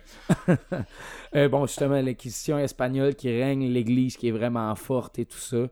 Euh, on nous présente deux personnages qui sont, les, dans le fond, joués par Jonathan Fuller et Rona De Ricci, Antonio et Maria. Euh, Antonio qui est un euh, boulanger, qui fait du pain et qui a de l'air vraiment super amoureux de, de sa femme. Ils sont mariés. Euh, Maria... C'est sensuel quand ils font du pain. Ouais, vraiment. malade. Moi, tout, si être boulanger, j'aimerais ça, pogner seins de ma blonde de même entre deux pains. C'est vraiment comme. Il amène. non, mais il amène cette idée-là de, de la sensualité avec le pain, tu sais, qui est comme. C'est une espèce de métaphore que j'ai trouvé comme kinky. En tout cas, ça l'ouvre le film comme ça. C'est vraiment. euh, ah, ben, après l'intro qui est euh, comme vraiment plus macabre, on s'entend. Euh, et ces, personnages-là, bon, tu, comprends rapidement qu'ils sont vraiment en amour et que tout va bien. Euh, et par contre, euh, sa femme qui va, ils vont sortir dehors puis il va avoir une espèce d'exécution publique là, euh, parce qu'ils vont, il y, y a des gens qui ont fait des trucs pas corrects, vont se faire euh, euh, torturer publiquement. Puis dans ce temps-là, c'était comme un peu les- le fun des gens d'aller voir ça. C'était, un petit peu déjanté et un petit peu euh, wrong. Et euh, Maria va, va dire euh, à voix haute que elle, elle- elle aime pas vraiment les, les agissements de l'église et tout ça, et elle va, elle va passer pour une sorcière devant le grand inquisiteur euh, Torquemada, qui est joué par Lance Henri- Henriksen, et qui va euh, secrètement tomber en amour avec elle, et il va vraiment aimer ça quand elle va se dénuder. Il va chercher personnellement à lui faire avouer qu'elle est une sorcière et non la faire torturer par d'autres. Passer mes doigts dans les cheveux d'Esmeralda. Tabarnak, C'est pas mal ça, ouais. C'est pas mal c'est ça. Non, parfait, j'adore ça. Euh, fait que c'est ça, elle, elle va, elle va être prisonnière euh, du, du- de l'inquisiteur euh, et celui-ci va prendre son cas personnel parce qu'il va avoir un petit peu de, de love refoulée et de désir sexuel envers elle. Donc, il va vouloir qu'elle confesse devant lui en euh, la torturant et lui demandant tout plein de trucs. Son euh, copain Antonio, son mari, va vouloir la sauver parce que, tu sais, c'est, euh, c'est, ça dans ces années-là. Là, c'est comme un genre de, de, de grand sauveur aux cheveux longs, le beau gosse qui va aller chercher sa femme dans le château. Mm. Et il va réussir à rentrer dans le château, il va finir par être prisonnier lui aussi, et on va euh, par la suite comme comprendre le lien avec euh, la nouvelle de Pit and the Pendulum, qui est un des, une des méthodes de, de torture avec l'espèce de pendule qui descend jusqu'à ce que ça te coupe en deux. Ouais. Euh, c'est vraiment violent ces années-là, honnêtement. Euh, c'est, très, très religieux aussi comme film. Moi, ce que j'aime beaucoup dans le fond de, de Pit and the Pendulum, je vais y aller, c'est, j'ai trouvé ça correct comme film, on s'entend, c'est, euh, c'est un Est-ce but... que Oui, excuse. est-ce que tu as vu la version de Roger Corman?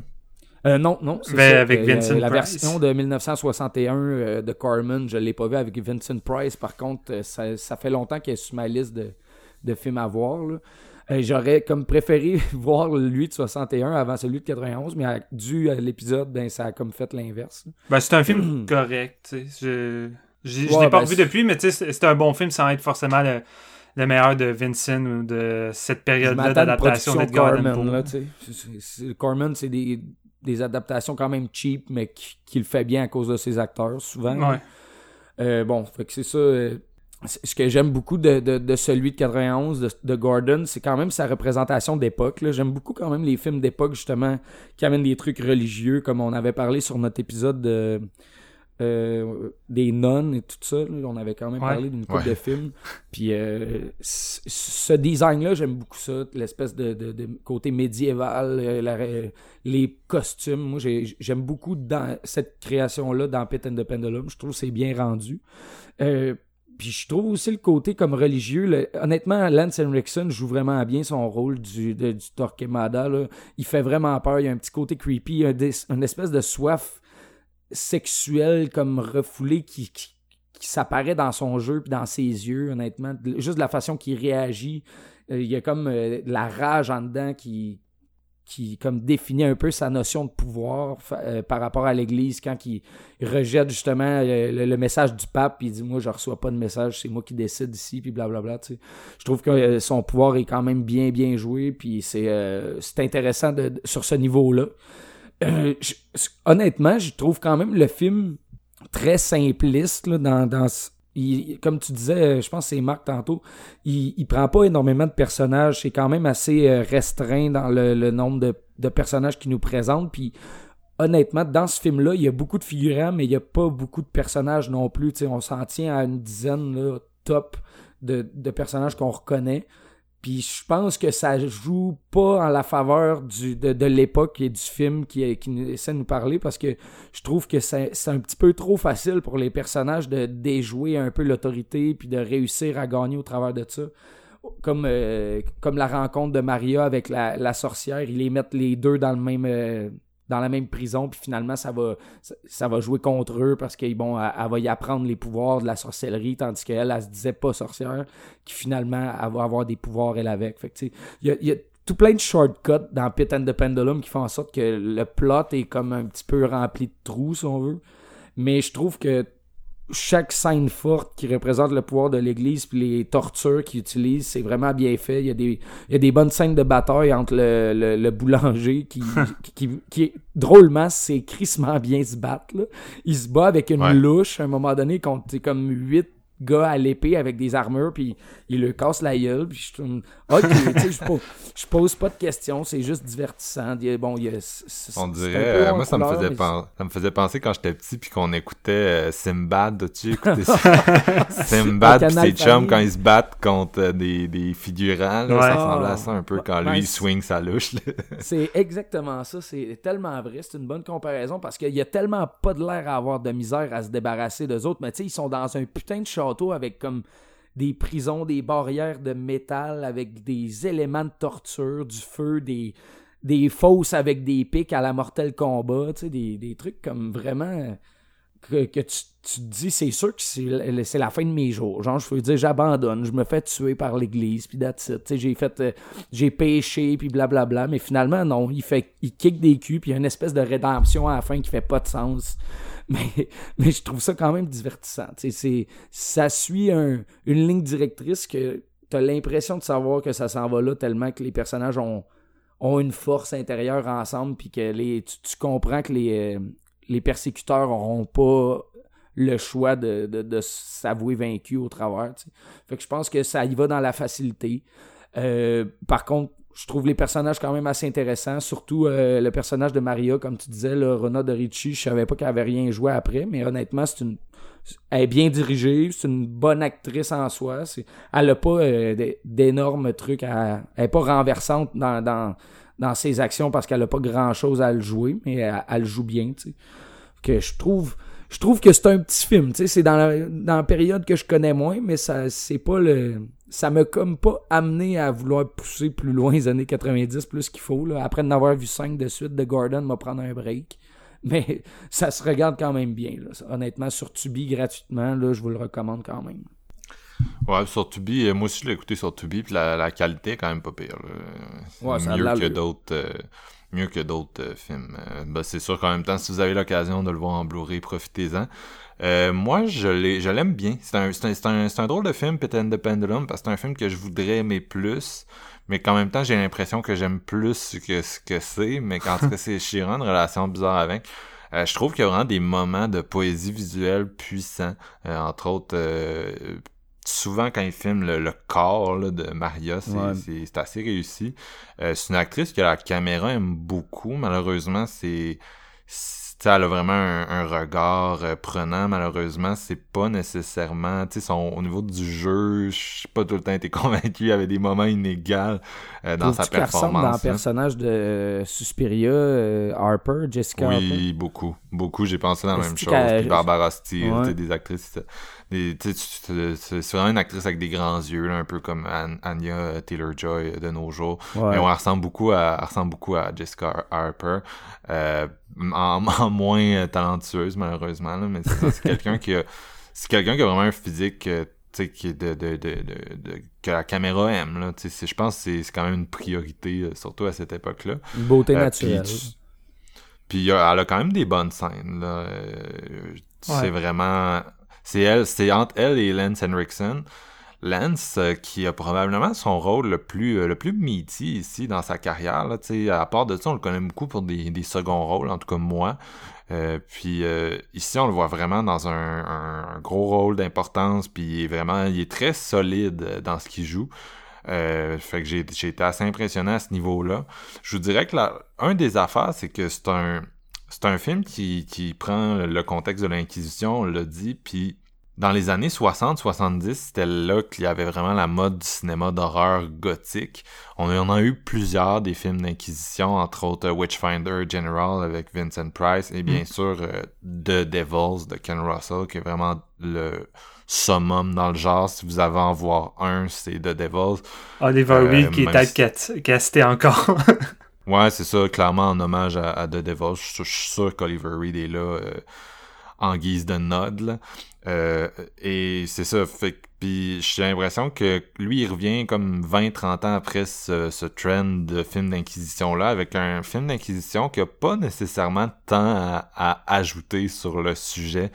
Euh, fait que, tu sais, oui, c'est bien filmé, mais tu sais, c'est un film qui s'applique beaucoup à souligner un peu l'hypocrisie de l'Église, euh, l'apathie de, des gens, ce qui est un, je le disais, mais c'est un thème en fait, Stuart Gordon, comme j'ai écouté un podcast de lui à un moment donné où il parlait d'une pièce qu'il avait fait quand il était jeune, où le principe c'était qu'il enfermait l'audience dans la salle de théâtre, genre il cadenassait les portes, puis il se mettait à agresser euh, les spectateurs, mais les, spectateurs qui agressaient c'était des, acteurs qui étaient assis dans la foule, puis il se mettait à agresser les gens, puis à les humilier, puis à les attaquer physiquement. Puis le but c'était que le, les, les spectateurs dans le théâtre pètent leur plomb puis arrêtent la pièce. Puis à toutes les fois qu'ils l'ont fait, ils arrêtaient la pièce. Fait que je sais pas combien de fois ils l'ont fait. Là, moi, ça n'a pas dû long feu. c'est fucked up euh, comme idée pareil. Ouais, c'est ça. C'est ça, Stuart Gordon. Puis j'ai l'impression qu'il ramène un peu cette idée-là dans dans ce film-là, bien sûr, parce qu'on voit l'apathie des foules. Puis un, des seuls personnages qui care, c'est euh, Maria, justement, puis elle est punie pour care par la, la toute-puissance de l'Église. Puis euh, t'as Lance Henriksen, qui est comme, c'est ça, ça, je riais en le comparant à Frollo dans, euh, dans Notre-Dame de Paris, mais Chris, on n'est pas loin de, de ça. C'est quelqu'un qui est comme, qui alterne entre son, en gros, qui, qui punit par ce qu'il désire, euh, ce qui est encore là très euh, toute la, sexualité refoulée qu'on retrouve dans, ces différents personnages. Mm. Puis il est vraiment, il est bien écrit le personnage et tout. C'est juste que tu le sujet général de l'hypocrisie de l'Inquisition, puis de, du gore de, de, l'Inquisition, des violences médiévales. C'est quelque chose qui a été tellement vu dans le cinéma d'exploitation qu'ici, je je sais pas, pas grand chose qui m'a comme vraiment euh, submergé. Puis euh, c'est comme la période Full Moon de Stuart Gordon où il va faire des films de château. parce que Full Moon, il aime, c'est les petites affaires puis les films de château. Puis Dawes, c'est des petites affaires dans un château. Fait que c'est comme le film Full Moon par excellence. Puis avec la, musique de Charles Band puis tout. Je sais pas, c'est pas nécessairement. Moi, c'est pas nécessairement mon, gros king, là, ce genre de film gothique-là. Fait que c'est peut-être la période de Gordon que j'avais un peu plus de difficultés. En même temps, quand j'écoute, je l'écoutais, je venais de voir From Beyond, je venais de voir euh, King of the End, Edmond. Tu sais, j'écoutais, je l'écoutais puis j'étais comme, ok, tu sais, je vois quand même vraiment euh, les, les fils qui relient tout ça au reste de ta filmographie. Euh, puis comme je disais, il y a vraiment des, beaux moments visuels, il y a des bonnes performances euh, ça dépend qui, là, mais en tout cas, il y a quand même des, bons acteurs là-dedans. Fait qu'il y a quand même, pour moi, c'est le haut du panier pour ce qui est de Full Moon, mais c'est pas nécessairement le haut du panier dans, la filmo de, Gordon. Là, qu'on on me, ramène, on me ramène à ce que je disais au début du podcast. Fait que non, c'est ça, c'est, ça reste un ça reste un bon film, mais je le regarde puis j'ai tendance à me dire, tu sais, c'est bon, mais en même temps, je préférerais retourner voir euh, les classiques du genre plutôt que Pit and the Pendulum. Fait que des fois, j'ai un peu de misère à identifier exactement qu'est-ce qui. Tu je pense, je considère juste pas ce film-là comme un incontournable, mais je considère quand même que c'est un bon film. Puis c'est là, c'est là qu'on voit que Gordon, juste sa, façon de travailler, euh, les thématiques qui l'intéressent, comme je disais tout à l'heure, ça, ça, a quand même tendance à élever les films qu'il fait. C'est rare que c'est rare qu'il va avoir un, mauvais film de Stuart Gordon. C'est tout à son honneur, mais je repense à. Il y, en, a que ça fait un peu plus longtemps que j'ai pas vu, là, mais euh, de manière générale, je pense qu'il n'y a aucun, aucun de ces films que je n'aime pas. Puis c'est pour moi, c'est vraiment, vraiment cool comme, comme, comme constat. Steven, je vais te laisser aller. Peut-être qu'on va, on va revenir un peu sur euh, les détails du film après. Ouais, je te dirais, c'est pas mal le seul de Stuart Gordon que j'avais encore jamais vu. J'avais Blu-ray qui traînait dans ma bibliothèque depuis longtemps. Fait que j'étais quand même. Il semble qu'on l'écoutait chez vous sur Frisson TV, genre l'été passé. Ben, c'est bizarre, moi, l'été passé, j'ai juste le souvenir d'un mauvais film d'épouvantail tueur. C'est juste ça qui me reste en tête, je, sais plus. Ben, on, a écouté les deux back-to-back. Ok, à moins que j'ai. je m'en rappelle tellement pas, c'est fou. Puis même en renvoyant le film, j'ai j'avais pas l'impression de l'avoir déjà vu. Ça se peut, mais c'est clair qu'on jasait en même temps. fait ok. C'est tel que tel, mais en tout cas. Mais c'est ça, j'étais quand même content que Jeff euh, le choisisse pour euh, sortir mon, mon Blu-ray. Et, tu sais, en même temps, c'est drôle de voir, tu Gordon qui met tout le temps son point d'honneur un peu sur toutes sortes d'éléments, tu sais, dans les. Euh, réanimateur puis euh, From Beyond, c'est un peu à, la science. Euh, dans celui-ci, la religion. Dans Stock, il va y avoir euh, d'autres choses. On va en parler plus en détail. mais par rapport à la société, puis qu'est-ce qui fait de nous un bon citoyen, qu'est-ce qui nous empêche d'être un bon citoyen. Fait, il y a tout le temps un, moyen de critiquer quelque chose de façon intéressante. Et là, c'est dans un, dans un contexte qui, moi, j'aime. J'aime. J'aime ces genres de films d'horreur-là déviants de la religion où que tu vois des personnes utiliser à leur avantage pour justifier leur obscénité, puis euh, à quel point c'est la crise de grosse merde, c'est pas illégal la façon dont je l'ai dit, mais c'est vraiment ça la religion pour moi dans, dans cette époque-là, de la crise de grosse merde. Puis je pense que le plus gros défaut euh, qu'on peut reprocher à celui-ci, puis Marc-Antoine l'a dit, c'est que il apporte rien vraiment nouveau de tout ce qu'on a vu auparavant, que ce soit de Devils ou tous les autres films mentionnés. Et je veux dire, rendu là, quand t'as pas grand chose de, nouveau à dire, tout ce que tu peux faire, c'est passer un bon moment en espérant avoir un bon casting, que ça soit bien emballé. Puis je veux dire, c'est le cas avec Stuart Gordon. Ici, il fait le film de façon compétente. Puis c'est sans doute son film le plus théâtral de toute euh, sa filmographie, puis je pense que c'est là qu'il laisse aller son, son côté euh, de, de, dirigeur de pièces de théâtre, ça apparaît vraiment. Là, ici, là, c'est vraiment la façon dont les acteurs sont joués, la façon que c'est filmé par moments, ça fait très théâtre. Et euh, Lance Erickson, là-dedans, honnêtement, j'ai trouvé qu'il shinait. vraiment, il est vraiment solide là-dedans, plus que qu'est-ce qu'on a mm. l'habitude de voir dans des productions full moon. C'est vraiment c'est du haut calibre son jeu d'acting. Les deux autres, les nouveaux, euh, Mariana puis l'autre, c'est comment il s'appelle son, son boulanger euh? Antonio. Antonio. c'est des acteurs inégales. C'est weird parce que par moments, je me dis, eh, je graissais des dents, puis par d'autres moments, j'étais comme Chris, là, je le trouve vraiment bon, puis il arrive vraiment à faire sentir ses émotions. Tu sais, Antonio, il y a une scène où que euh, Maria va passer devant lui dans une espèce de petit chariot blessé, puis il va vraiment être en état de panique en se disant qu'elle est morte. Puis le moment qu'il joue ce côté dramatique-là, je le trouvais crissement bon, tandis que d'autres moments où il essaie d'aider Maria, puis qu'il est en état de panique dramatique, je suis comme ok, tu surjoues un peu, j'embarque moins. C'est ça qui arrive, c'est inégal. Puis surtout quand t'as Lance Henriksen à côté qui lui shine dans toutes les scènes c'est clair que le monde dans les alentours, ça fait un petit peu mal. Euh, mais l'aspect qui peut faire un plus gros turn-off, puis je pense Marc-Antoine l'a dit, c'est peut-être le côté full moon très présent dans tout ça, qui vient euh, s'installer dans les pattes de, de Stuart Gordon. Mais j'ai grandi avec Full Moon. Moi, les années 90, ça a été une grosse période où j'ai écouté beaucoup de films de Full Moon gothique, les Subspecies, euh, les Puppet Masters, celui Castle Freak de Mm. Stuart Gordon, film de château que j'aime beaucoup malgré ses, gros défauts. C'est loin d'être des films parfaits. Mais les films Full Moon post-90, c'est leur meilleure période. J'ai beau détester maintenant Full Moon. À partir des années 2000, je déteste Full Moon. Ils font que de la scrap, ils se forcent plus. Puis toutes les qualités qu'on avait dans cette époque-là ont disparu. Ce qui veut dire les décors. Full Moon avait vraiment des setups vraiment hot, gothiques, de vrais, de vrais décors de, de château euh, qui venaient vraiment amplifier le, le petit budget qu'ils ont à l'époque. Fait tu sais, t'écoutes ça, puis il y a quand même des scènes que ça a de la gueule visuellement, puis ils ont vraiment des bons, décors. Les costumes, c'est inégal, mais par moments, encore là, ça a de la gueule, je trouvais aussi.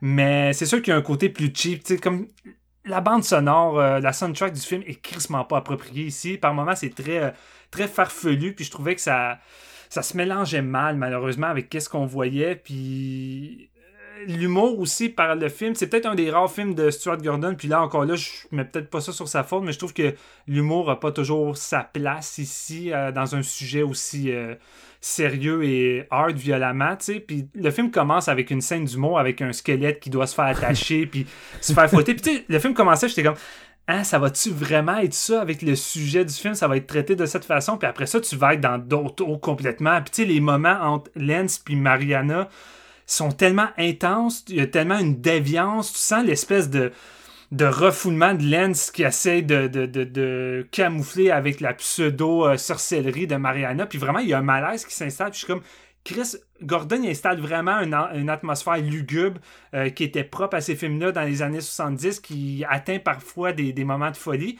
Puis après ça, une scène après, tu te retrouves avec un moment plus loufoque, avec des personnages secondaires, ou tu sais, même la sorcière qui va qui va bouffer de la poudre à canon pour éclater. Tu sais, c'est over the top. tu sais, ça, c'est du Gordon over the top, mais j'étais comme, ça te lâche un petit peu plus avec le, le reste du sujet, mais c'est divertissant. Fait que c'est pas tant pire. Euh, mais c'est ça, tu sais, c'est un film correct, euh, qui, que ses qualités, ses défauts, qui apporte rien de nouveau, mais que j'ai eu du fun à l'écouter. J'ai peut-être trouvé que c'était un des seuls Gordon qui était un petit peu trop long. J'aurais peut-être coupé un. J'aurais coupé un 15-20 minutes là-dedans. là. Je trouvais qu'il y avait un 15-20 minutes de trop avant que ça aboutisse vers la fin, mais euh, la fameuse séquence avec, euh, pour le titre de Pit in the Pendulum, la longue séquence avec l'espèce de hachoir qui balance, elle est quand même hot. tu sais, Elle est longue. montage est vraiment J'étais dedans. Je trouvais que Gordon crée un bon suspense avec ça. Puis même si le côté avec les rats est un petit peu, un petit peu absurde, encore une fois, euh, sais, j'étais dedans. Puis je trouvais qu'il en donnait quand même pas mal euh, avec cette séquence-là. Fait que j'ai trouvé ça vraiment cool. Mais oui, c'est c'est un film de Gordon un peu mineur malgré, euh, malgré des, des- des- belles qualités. Puis que c'est quand même. C'est potable. C'est un bon Gordon, mais dans sa période Full Moon, je préfère largement Castle Freak ou euh, Robot Jock. C'est encore là. Peut-être c'est de la nostalgie, je sais pas. Mais je trouve que c'est des films qui m'ont Ouais. Qui m'ont plus plu en tant que tel. Je trouve qu'il réussit quand même à faire vivre le, le cœur de son récit. Oh oui, C'est-à-dire, oui, oui. toute la notion d'injustice, puis euh, le, le, le fait que, les, les, les, c'est ça, les, les, les femmes là, là, qu'on voit là-dedans sont comme vraiment traitées injustement, puis euh, je sais pas, il réussit, il réussit par ses images, puis euh, aussi par certains moments euh, un peu plus inspirés au niveau de l'acting. Il réussit vraiment à... Le cœur de l'histoire, ça vit bien, mais c'est ça, c'est... Il y a comme des moments de torture qui sont bons, il y en a d'autres qui semblent un peu inutiles, puis... euh, Ouais. Ouais, c'est un, c'est un peu quand il, il sort un peu de, de, de ce qu'on le voit faire d'habitude, un peu plus un peu plus réduit, un peu plus minimaliste que ça devient. euh, Tu sais, les acteurs secondaires qui ont pas beaucoup de temps, là, les genres de. Les, la gang de bourreaux, pis des affaires de même, c'est comme un peu moins rendu ou je sais Ouais. pas trop. ben, ils sont plus un peu dans l'humour, là, puis c'est sûr que. C'est sûr, ça, ça reste une. euh, Il y a un côté il y a un côté comique définitivement là puis je veux Mm. dire c'est pas le premier tu sais je parlais de, de Devils tantôt de Devils ça reste euh, il y, a, il y a un gros côté comique à ce film là, là, même s'il était vraiment trash pour l'époque là fait que c'est c'est pas euh, inédit. Non, mais c'est ça, c'est pas inédit. Puis c'est, c'était un peu le cas aussi avec Castle Free. T'as des moments d'humour, douteux qui te lâchent, avec des moments crissement creepy où le film vague vers de l'horreur vraiment malsain. Puis, je trouve que c'est un peu ça qui, arrive ici. T'as des séquences vraiment malaisantes que je trouve qui fit, puis qu'on aurait vu dans un autre film qu'on considère aujourd'hui comme des, des classiques ou des chefs-d'œuvre. Là, tu sais, la, séquence que Mariana se, fait euh, scruter pour essayer de se faire trouver un signe que, que, c'est une sorcière puis qu'elle aurait le symbole du diable. Mais tu vois les, les trois hommes alentour d'elle complètement nus qui est en train de la scruter puis qui, qui parlent en rigolant, en disant, oh, faudrait peut-être checker aussi de l'intérieur. Tu sais, c'est des scènes qui fonctionnent par le malaise qui tente d'injurer puis de montrer le côté evil de tout ça, de l'Inquisition. Fait que, tu sais, ça, ça marche bien. Puis t'as d'autres moments que t'arrives, puis là, c'est un peu plus loufoque. Tu sais, comme euh, l'espèce de, personnage barouette, là, que justement, lui qui attache le squelette au début, puis qui va aider Antonio. Tu sais, lui, à toutes les fois qu'il est là, j'ai tout le temps l'impression que ça te lâche. Sa façon de jouer, sa façon qu'il qui interprète son personnage, j'ai l'impression d'être dans une mauvaise comédie d'époque, tu sais. Puis je suis comme, ah, toi, tu, toi, tu fais pas, tu sais. c'est tellement c'est tellement quelqu'un qui essaie tout le temps de, tu sais qui marche tout le temps sur la fine ligne qui essaie de créer des malaises puis des ruptures de ton puis que j'ai l'impression que avec le budget qui se fait donner des fois c'était comme c'était obligé que des fois ça allait moins bien marcher puis c'est juste drôle dans ce film là parce que on voit les deux en même temps Ouais. c'est ça qui est bizarre, c'est qu'il y a vraiment des moments isolés dans le film. Euh, puis tu sais, pas juste il y a des moments qui sont qui sont trash, il y a des moments qui sont drôles, mais il y a des moments qui sont juste beaux, legit, là, vraiment beaux, poétiques, puis qui ont une mm-hmm. force de frappe, puis qui côtoient des, des trucs plus ratés. Fait que c'est ça qui est, qui est bizarre de, de Pit and the Pendulum, c'est que c'est un film que si, si tu faisais une courbe pour décrire comment tu t'es senti, ça serait toute une montagne. ouais, vraiment. Effectivement. Euh, vos notes, les gars, ce serait quoi, Steven, ta note? Euh...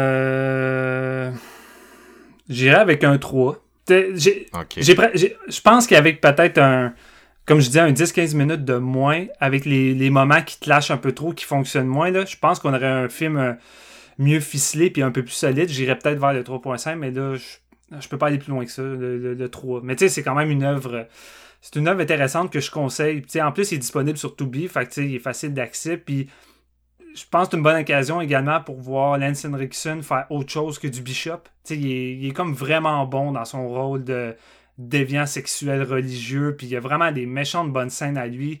Fait que ça, vaut vraiment le détour. Toi, Jeff? Moi, je pense que je vais avec un copier-coller Steven. C'est vraiment, ça représente très bien mon opinion. C'est un, un bon petit film à regarder pour découvrir justement en profondeur le réalisateur. Il y a des choses qui se font bien, les ruptures de ton, bon, c'est tannant, mais reste que, bon, un bon petit 3 sur 5. J'ai bien apprécié. Il y a des, les moments forts des personnages principaux sont assez forts pour euh, les retenir. Fait que c'est quand même positif comme, euh, comme visionnement. Moi aussi, ça va être un, un 3. C'est, j'ai l'impression que j'en parle pas assez en bien, mais c'est vraiment que c'est. Ce que j'en retire de bien, c'est, c'est des moments, c'est euh, de la poésie visuelle, c'est la, la, Maria qui s'éveille dans son cercueil, puis qui, qui, qui va comme euh, connecter avec la photo bleutée. Des... Non, c'est ça, c'est vraiment c'est plus des moments que, que, des grosses qualités comme que je peux juste euh, vraiment mettre en mots puis c'est ça c'est vraiment c'est une, qualité de mise en scène euh, mais un film mineur comme vous disiez c'est ça je pense c'est vraiment la faute de tous les seconds rôles euh, à ça parce que je te dirais toutes les séquences entre Lens et Maria sont toutes écœurantes je trouve je pense que c'est tous les points forts du film mais dès qu'on en revient un peu au entre guillemets, film d'aventure avec Antonio qui pénètre dans le château puis la prison de toutes sortes de façons, puis qui combat avec une spatule, puis qu'on est littéralement, là, on est dans du peu Full Moon. T'es comme, hein, on peut-tu retourner à Lens, puis euh, Maria, puis leur moment plus, euh, plus intéressant, puis tu sais, tous les moments que tu vois qu'il arrête pas d'insister à, faire avouer Maria qui est une sorcière puis que ça l'aboutit jamais, mais que finalement il attend juste qu'elle l'avoue pour justifier ses propres péchés, pour qu'il se laisse aller pour coucher avec elle. Il y, il y, a, comme une progression dans ça, puis dans la façon qu'il joue avec sa psychologie de, de Maria, qui est vraiment malsaine, mais vraiment intéressante. Puis c'est ça tout le, le cœur de l'horreur de ce film-là. Puis Chris, t'as juste envie que le film focus juste là-dessus et non euh, le, reste, malheureusement. Là. Mais tu sais, c'est vrai qu'Antonio est trop, là. Tandis que la, la, femme qui joue l'autre sorcière arrêtée, j'ai quand même apprécié sa performance. Puis je trouve que c'est les moments qu'elle a sont vraiment intéressants puis s'intègrent bien à, à l'histoire. Puis la plupart du temps, ces scènes, c'est des, des, bonnes scènes, tu sais. Tandis que Antonio, mm. la plupart du temps, t'es comme ah, Antonio, crisse-moi la peste. non, vraiment, c'est vrai. Puis je, trouvais qu'il y avait quand même un, côté ambigu si elle était réellement une sorcière. Je veux dire, c'est pas tant clair. sais même le moment qu'elle explose, c'est parce qu'elle prend de la, de la poudre, mais tu tous les moments où que Maria l'entend dans sa, dans sa tête ou qu'elle a des visions ou des trucs, tu sais.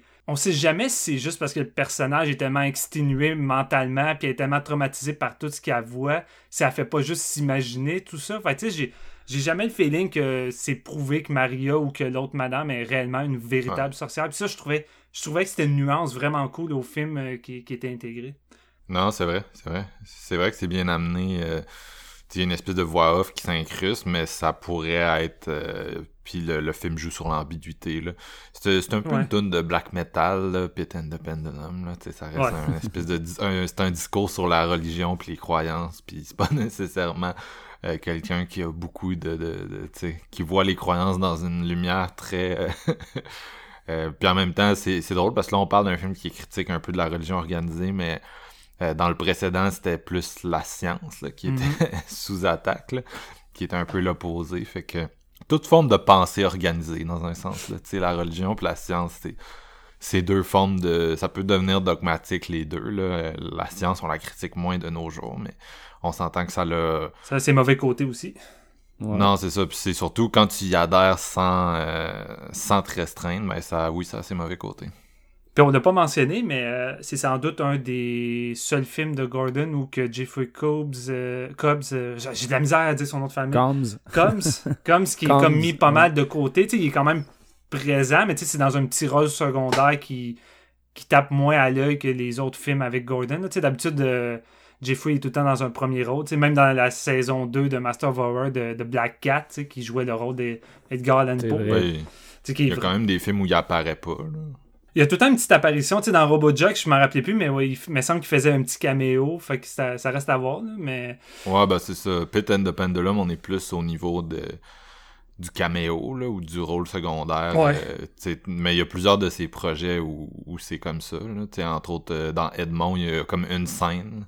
Ouais, c'est vrai. Puis on a retrouvé aussi l'acteur qui faisait euh, Proterus euh, de, de From Beyond ici, là-dedans, qui jouait Mendoza. Mais j'ai Ouais. j'ai comme pas catché sur le coup en voyant le film, mais en revoyant From Beyond, j'ai comme fait Ah oui, il jouait aussi là-dedans. Fait, tu vois que Gordon aime bien reprendre euh, ses acteurs. Il y a son équipe, là. Ouais, son équipe. Sa femme aussi est tout le temps là. Tu sais, là-dedans, elle joue la genre de comtesse. Puis dans euh, From Beyond, c'est euh, c'est euh, la, la- celle qui se fait arracher l'œil, là, éventuellement, là, qui vit dans le. Ok, ouais. Ah, pour vrai, de- c'est sa femme? Ah, Ouais, c'est la femme de Stuart Gordon, ça. Puis elle, elle est dans, elle est dans la majorité de ses films, là, euh, une place ou une autre. Puis, euh, anecdote euh, totalement inutile, mais la, la vieille madame qui joue, euh, entre guillemets, la vraie sorcière, c'est euh, France B qui jouait, que je connaissais surtout pour son rôle de la mère de Happy dans Happy Gilmore avec Adam Sandler. Ah, ouais. C'est la première chose que je me suis dit en la voyant. J'ai comme fait, elle me dit quelque chose, puis j'ai comme fait, ah oui, Happy Gilmore. Euh, Je trouvais qu'elle avait des similitudes avec. euh, Hey, avec elle de Insidious que James Wan reprend souvent. Euh, J'ai oublié totalement son nom. Elle a joué tu sais, dans, dans plusieurs productions horrifiques là, des années 90-2000. là. Mais euh, je trouvais qu'elle avait, J'ai elle se ressemblait beaucoup. Aucune idée. Elle a, elle- ça, un petit trivia, elle a eu un petit, une petite rincée de films euh, d'horreur début 90. Arachnophobia, Pint and the Pendulum, Critters 3. Elle a joué dans le film de Twin Peaks, Firewalk With Me. Quand même. In the Mouth of Madness aussi. Marc, je parle de la, la vieille madame dans le premier Insidious qui fait, euh, qui fait l'exorcisme, qui vient aider. Là. Tu sais, un peu comme la, la madame de Poltergeist. Là. Pauline Shea. Pauline Shea, c'est ça? Dans Insidious? Ben ouais. Ouais, c'est ça. Lynn Shea, c'est ça. Je trouvais que les deux se ressemblaient. Sur le coup, je pensais que c'était elle. Ah, that's it. Arrêtez-moi un petit peu moins vieille en 91. Ah, Je sais pas. On dirait qu'ils ont tout le temps. On dirait qu'ils ont tout le temps été vieilles, mais qui vieillissent pas avec le temps. C'est weird. Ça, c'est drôle. Donc là, on a fait, on a fait deux films assez proches, là, euh, 1986-1991. Là, on va flash forward dans le temps euh, pour se rendre jusqu'en 2007. Le dernier long métrage, on en parlait tout à l'heure, Stock. You gotta help me. Help you with what? It's in my garage. I thought you said you hit a guy. Yeah, he's the guy. Yeah, but you, you didn't say you hit a guy and brought him home with you. You ever thought of calling 911? Take me to a hospital. Just go to sleep. What the hell happened to your car? Brandy hit something. A deer. Did you kill him? Kill him? I've been offered a new job, a big promotion. It's a lot more money, and now this happens. Sounds like the alarm's screwing up. Let me take a look at it. Thought you said we could fix the window and put seat covers on. It's got his blood everywhere. Look what happened to OJ. But didn't OJ go free? That's not the point. Donc, on termine cet épisode, on l'a déjà dit de nombreuses fois, avec Stock, sorti en 2007. Au Québec, je pense que c'était 2008, euh, direct to video, si ma mémoire ne me fait pas défaut. Euh, et euh, c'était venu à Fantasia en 2007 avec Stuart Gordon. Euh, donc ouais, c'est ça, sorti en 2007. Je l'ai dit déjà plusieurs fois, dernier long métrage de Monsieur Gordon, euh, sorti au Québec, c'est ça, quelques mois avant Eater, euh, son, son épisode pour euh, Fear Itself avec euh, Elizabeth Moss, rien Mm. de moins, qui était sa, littéralement sa, son dernier euh, projet là, filmé. Euh, D'ailleurs, c'est drôle, si vous me permettez une parenthèse, mais c'est fou quand tu revois la série Master of Horror qui est sortie quand j'étais un jeune ado, 13-14 ans, puis euh, Fear Itself, là, qui est un, un, un projet des mêmes gens, mais sur un autre channel. C'est fou quand tu réalises à quel point il y a beaucoup des gros réalisateurs que c'était pas mal leur champ du signe. Tu on réalisait comme pas à cette époque-là, mais euh, Larry Cohen, c'était son dernier projet. Stuart Gordon, c'était son dernier projet. Toby Hooper, il a fait, je pense, un film après ses épisodes Ouais, de. Masters. Puis après- John Carpenter aussi. euh, Dan, Co- Dan Coscarelli, je pense qu'il a fait un film depuis ce temps-là. euh, euh, John Landis, même chose. Il y en a vraiment beaucoup, là, que c'était pas mal la fin. Puis on dirait que dans ce temps-là, on réalisait pas à quel point on était proche de la fin pour euh, beaucoup de monde. Là. Mais avec le temps qui passe et les, grands euh, cinéastes qui rendent l'âme, ben, on, comme, ça prend une nouvelle, on dirait que ça prend une nouvelle portée, là, cette série-là, de, si vous l'avez jamais vu, c'est quand même intéressant. C'est euh, 13 euh, films d'une heure par saison, plein de réalisateurs d'horreur vraiment connus et appréciés. Puis il y en a plusieurs là-dedans qui sont très nice, surtout dans la saison 1. Bref, je retourne à mes moutons. Donc, euh, Stock, Stuart Gordon a coécrit avec John Str- et qu'il a réalisé bien sûr, dans lequel on retrouve euh, Mena Souvari dans le rôle principal. Mena Souvari, euh, vous la connaissez peut-être, euh, je vous dirais que le pic de sa carrière, ça a été en 1999 avec deux films qui commencent par American, American Pie et surtout American Beauty. Là, si vous avez déjà vu l'affiche avec la jeune femme dans le, le- le lit de rose, de pétales de rose, ben, c'est elle. Donc, euh, Mena Souvari aussi qui est apparu euh, brièvement dans Edmond, euh, le film précédent de Stuart Gordon. On a aussi Stephen Ree dans le rôle d'un d'un euh, d'un euh, comment dire ça d'un hobo. J'ai juste hobo dans la tête. Ben, le gars qui est sur le sans-abri. bord de devenir hobo, là, au début. Ouais, c'est ça. On a aussi euh, Russell Hornsby qui était aussi dans Edmond, un petit rôle encore là, et euh, Rukia Bernard. Donc euh, c'est un petit casque qui rappelle que Stewart aimait bien s'entourer de visages familiers. Donc c'est ça, Stephen Ree joue Thomas Bardot et comme Steven vient de le dire, un homme qui est sur la pente descendante au début du film se fait kick out de son appartement. Puis ça va de mal en pire pour lui. Euh, il, il essaie de trouver un emploi, mais ça chie, fait qu'il se retrouve à la rue. Et en simultané, on a Brandy, euh, jouée par Mena Souvari, qui est une, euh, une préposée enfin, J'ai l'impression que oui, donc qui travaille dans une espèce de, de CHSLD, mais c'est pas ça, là, parce qu'on n'est pas au Québec, là, mais euh, une maison de vieux aux États.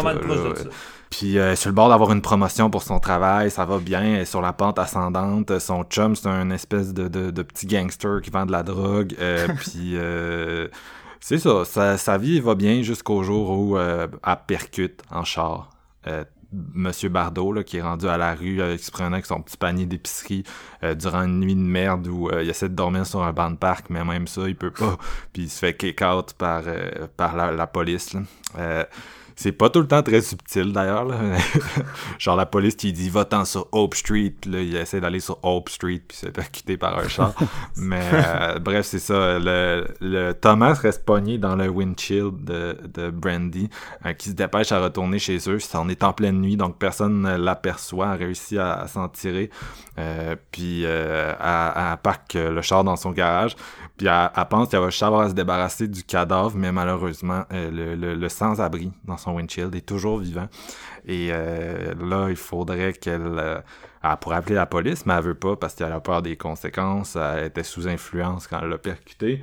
Puis là, ben, elle, elle cherche à se débarrasser du problème, si vous voyez ce que je veux dire.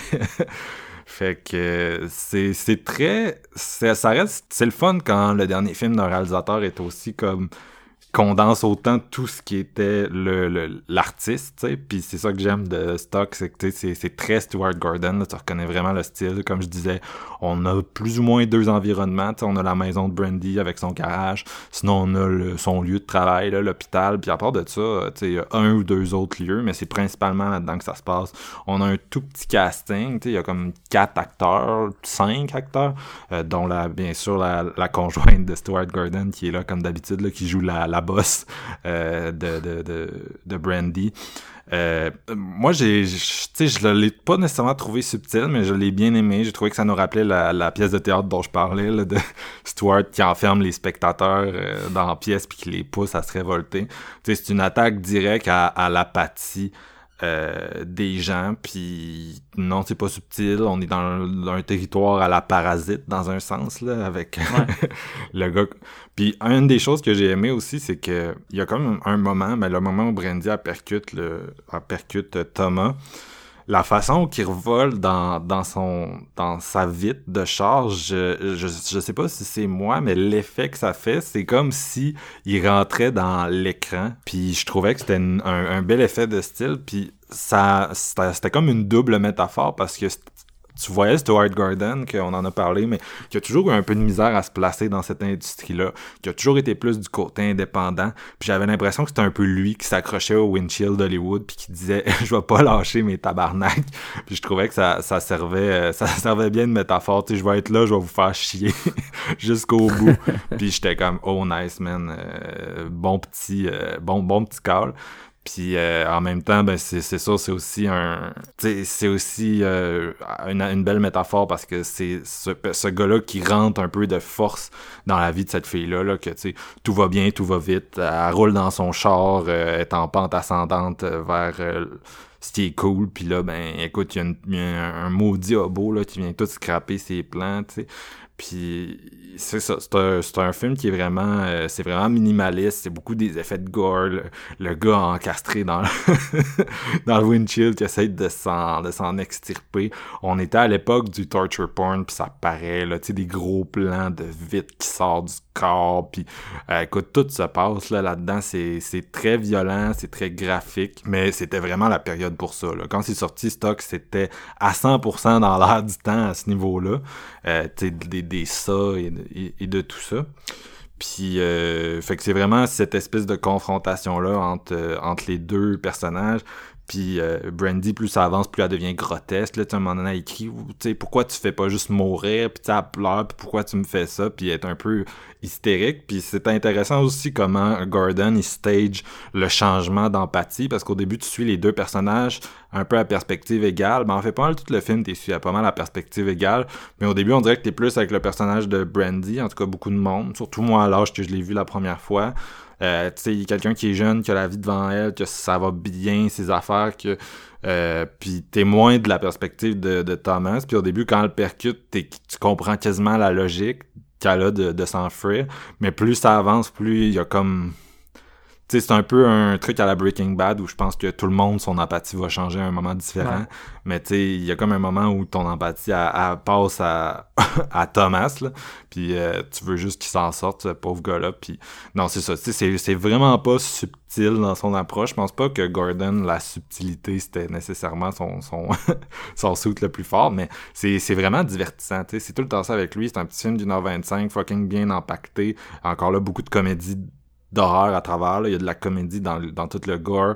Euh, Puis, tu sais, c'est juste, les acteurs sont solides. Euh, la mise en scène est vraiment bien foutue. Fait que c'est vraiment vraiment typique de ce qu'il faisait mais c'est super bien emballé puis euh, c'est plus récent fait que pour les gens là, qui trippent plus sur c'est ça, sur du cinéma euh, de, du contemporain. Je pense que c'est peut-être un bon endroit où commencer pour vraiment bien vous exposer à c'est qui Stuart Gordon, qu'est-ce qu'il fait, à quoi ça ressemble, c'est quoi son style, parce que c'est 100% comment il travaille. Puis comme je le disais, c'est vraiment un bon film pour euh, se terminer, c'est sûr que bon, l'espèce de statement que moi je percevais dans le film de je vais m'accrocher à, Hollywood, mais tabarnak, je vais pas mourir, je suis là pour rester, ben ça s'est pas matérialisé. mais j'avais quand même le petit regard de défi dans les yeux euh, du cinéaste qui, euh, quelques années après Stuart Gordon, euh, il avait essayé là, de, il avait essayé de se partir un, un, un, film sur Kickstarter qui était censé être sur les dernières années de Edgar, les derniers jours de Edgar Allan Poe avec euh, avec euh, euh, Jeffrey Combs, puis il voulait faire un film de ça. Là. On dit que j'aurais euh, voulu. ça, ça s'est pas réalisé, là, il a pas réussi à financer le projet, ce qui est très dommage. Là, fait que c'est la fin, c'est la fin. Rideau sur la carrière de Monsieur Gordon. Les gars, est-ce que vous avez aimé ça autant que moi? Je pense que je vais demander à Steven en premier. Euh, moi, je suis quand même euh, surpris en le revoyant que c'était une production Amicus. J'avais complètement oublié. Oui, hein? Puis apparemment que ça l'avait, le studio avait réouvert ses portes pratiquement que pour ce film-là, parce que j'ai pas l'impression d'avoir vu d'autres films d'Amicus par la suite. Non, c'est ça. Hammer, Hammer était revenu, mais Amicus, euh, euh, comme toi, là, j'ai- je les ai vus dans le générique, puis j'étais comme Amicus, ça existe encore, il fallait que je Google. Ils ont peut-être essayé de faire un retour comme à la Hammer, mais ça a moins fonctionné, Ouais. je sais pas. Tu sais, quand tu regardes un peu le, la sortie qu'a eu Stock, ça a pas été tant, tant facile, puis c'est pas tout le monde qui a vu Stock. Ça a été difficile de se procurer le, le DVD. J'ai dû faire quatre magasins à l'époque, puis j'ai trouvé une copie que j'ai payée comme 30$, puis c'était au Archambault. Fait c'était à quel point que c'était difficile de trouver le dernier film de Gordon. Euh, Présentement, il est sur Shudder, là, je veux juste le dire euh, pour ceux qui nous écoutent Ouais. qui auraient envie de le voir. Ouais, c'est vraiment pratique pour ça. Euh, c'est c'est pas un film de Gordon que j'ai vu souvent. Fait que je te dirais c'est peut-être la troisième fois que je le voyais, puis c'était vraiment espacé depuis la dernière fois. Fait que c'est comme le bon moment avec la rétro qu'on fait sur, sur Gordon. Puis je dirais que c'est facilement euh, celui qui vague le plus dans la comédie des trois films qu'on a parlé dans cet épisode. J'ai beaucoup ri, puis j'avais oublié à quel point c'était vraiment drôle, notamment dans sa deuxième moitié, euh, qui bascule pratiquement à 100% dans la comédie avec le petit ami euh, de Mina, tu sais, qui... Tu sais, au début, tu le vois comme une espèce de bad guy, euh, de, de gangster, tu sais, qui est capable de se débarrasser des cadavres, tout ça, puis tu te rends compte que c'est juste une facette. Le gars, c'est une, une poule mouillée qui se la joue, mais qui a jamais rien fait. Puis à toutes les fois qu'elle demande de faire de quoi, il est jamais capable, il est effrayé. Puis là, c'est pratiquement elle qui pogne les nerfs après, puis qui est obligée de le contrôler, alors que c'est lui qui semble être le pimp qui contrôle le- les filles. Fait tu sais, cette espèce d'inversion-là de personnage, c'est, j'ai trouvé ça vraiment hilarant. Puis ce personnage-là devient vraiment drôle au fur et à mesure que tu le vois évoluer dans la situation de, de, de Mina. Puis sinon, ben, comme toi, Marc-Antoine, j'aime quand même pas mal Stock. C'est pas forcément dans mes favoris de Gordon, mais tu sais, pour un, pour un trailer qui pourrait tenir sur une lettre à la poste, là, je veux dire, c'est, c'est un pseudo huis clos dans un windshield, puis c'est pas mal euh, Mina qui va devoir dealer avec ce gars-là qui veut pas mourir sur un heure et demie. Ben, Gordon, encore une fois, prouve que c'est grâce à son talent qu'il arrive à faire tenir ce genre de, de concept-là minimaliste avec sa mise en scène, mais aussi avec ses, son côté croustillant des critiques. Euh, dans From Beyond, on parlait qu'il critiquait beaucoup la, la science, euh, la religion dans le The Pit in the Pendulum. Celui-là, il semble beaucoup euh, se focuser sur les classes, puis tu vois souvent plusieurs personnages de différentes classes au courant du film qui ont une occasion d'aider ce personnage-là, mais qui refusent pour X conséquences. Puis c'est toutes des conséquences différentes, euh, ce qui empêche pratiquement tous les personnages de, du métrage d'être un bon citoyen. Puis pourquoi ils peuvent pas être un bon citoyen en, en essayant d'aider un autre citoyen. Fait que je trouve là-dessus, il met l'emphase sur un questionnement intéressant.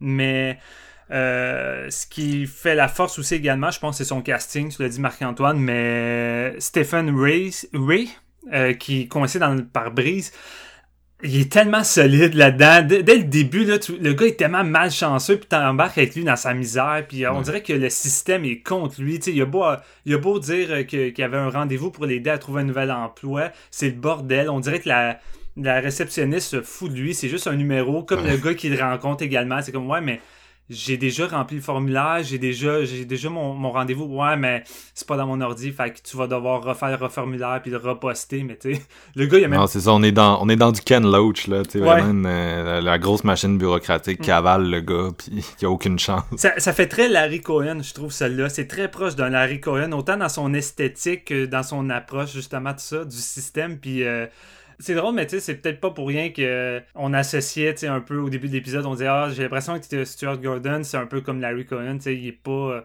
Il est pas mis à sa juste valeur comme cinéaste, puis on devrait le mettre plus de l'avant. Fait que je trouve qu'il y a quand même des liens intéressants avec Larry Cohen.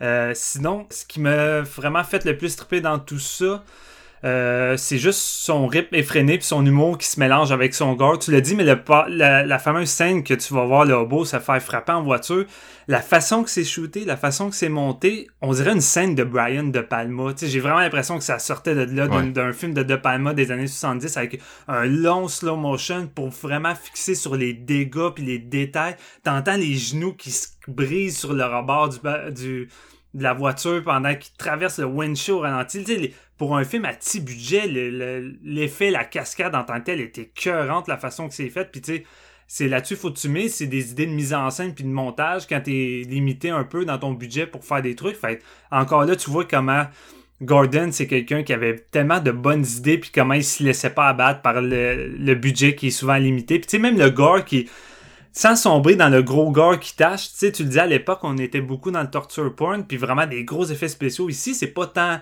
in your face, puis autant gros, mais c'est dans les détails que ça va faire grincher des dents. Tu sais, un, un bout de windshield euh, qui est coincé dans le ventre, puis que le... Je pense qu'il a, ça se peut-tu qu'il actionne par accident puis le, winch- le, Ouais. le wiper essaie de essaie de partir à l'intérieur de lui de gauche à droite, je suis plus sûr là. Ouais. Mais en tout cas, tu sais, cette scène-là, je me, je me tordais là, à sa place. Euh, fait que tu sais, non, c'est vraiment un trailer efficace, minimaliste, avec les bonnes idées qu'on aime de Gordon, bonne mise en scène. Euh, on dirait que la soundtrack est peut-être un peu plus abstrait. tu sais. On dirait que Richard Ben me manque un petit peu pour celle-ci. Ça aurait peut-être été cool de, de le retrouver, mais sinon, euh, sur le reste, moi, j'ai eu beaucoup de plaisir. Puis son humour là-dedans, vraiment crunchy, là, le humour noir qui tape, là, je l'ai vraiment trouvé drôle. Fait que c'est vraiment un bon trailer comique euh, pour ceux qui, qui sont amateurs de ça. Puis comme tu disais, je pense que c'est peut-être un des bons moyens pour euh, commencer la filmographie de, de Gordon si vous n'êtes pas très familier d'aller fouiller dans les, les plus vieux films. là. C'est sans doute ce qu'il y a de plus récent. Fait que, Mais c'est vrai ce que tu dis, qu'il y a tout le temps des bonnes idées de gore dans du Stuart Gordon, puis c'est une des choses, un des points sur lequel il était génial, puis euh, une de ses citations qui revient souvent, mais tu sais, il disait que euh, la violence, ça devrait pas être, ça devrait pas être romantique, ça devrait pas être charmant, tu sais, il était très critique du cinéma d'action pour ça, il disait ça devrait pas être Ouais. idéalisé, ça devrait tout le temps être comme je la fais dans mes films, parce que moi, je veux pas, je veux pas que la, je veux pas que les gens apprécient ma violence, puis euh, la, la trip dessus, tu sais. Puis c'est fait que c'est quelqu'un qui a tout le temps la bonne idée du truc qui fait mal, du truc qui dégoûte, tu sais, de peu importe le film, puis ça implique tous ceux dont on a parlé ce soir, tous ceux dont on n'a pas parlé, tu sais, c'est Mm. On le disait mais c'est puis il y en a eu plusieurs des films un peu du type de stock là, c'est-à-dire euh, je frappe quelqu'un puis j'essaie de, de cacher ça, il y a eu plusieurs thrillers sur ce, ce sujet précis là, mais euh, stock c'est un truc qui marche le plus, puis c'est justement je pense pour ces détails là, de de, de chaque impact, chaque truc violent dans ce film-là, tu le sens. Tu le sens, puis c'est crissement intense, puis c'est pour ça que dans la l'espèce de nébuleuse des films, ça, là, c'est un des un truc qui vieillit très bien, là, puis qui, je l'ai réécouté, puis j'avais encore les mêmes petits euh, frissons, là, que la première fois que je l'ai vu, là, tu sais, c'est parce que tu es capable d'avoir de l'empathie pour chaque moment de, de gore qui se passe dans ce fucking film-là, là, encore Ouais. plus que dans un un From Beyond, là, ou en tout cas. Euh, Jeff, je vais te laisser, je vais te laisser y aller. là. Mais tu sais, Ouais, qu'est-ce que t'allais dire, excuse? Gordon, c'est- quelqu'un qui mise pas sur la quantité, mais sur la qualité, avant tout. Puis c'est peut-être pour ça, justement, que c'est jamais trop... Ouais. euh, tu sais, qu'il abuse jamais du gore. Puis même dans Reanimator, tu sais, c'est- c'est gore comme film. On s'entend-tu que c'est pas ce qu'il y a eu de plus gore dans les années 80, mais c'est juste que les moments qu'il y a, c'est tellement inventif et tellement efficace que ça marque autant que si t'avais vu...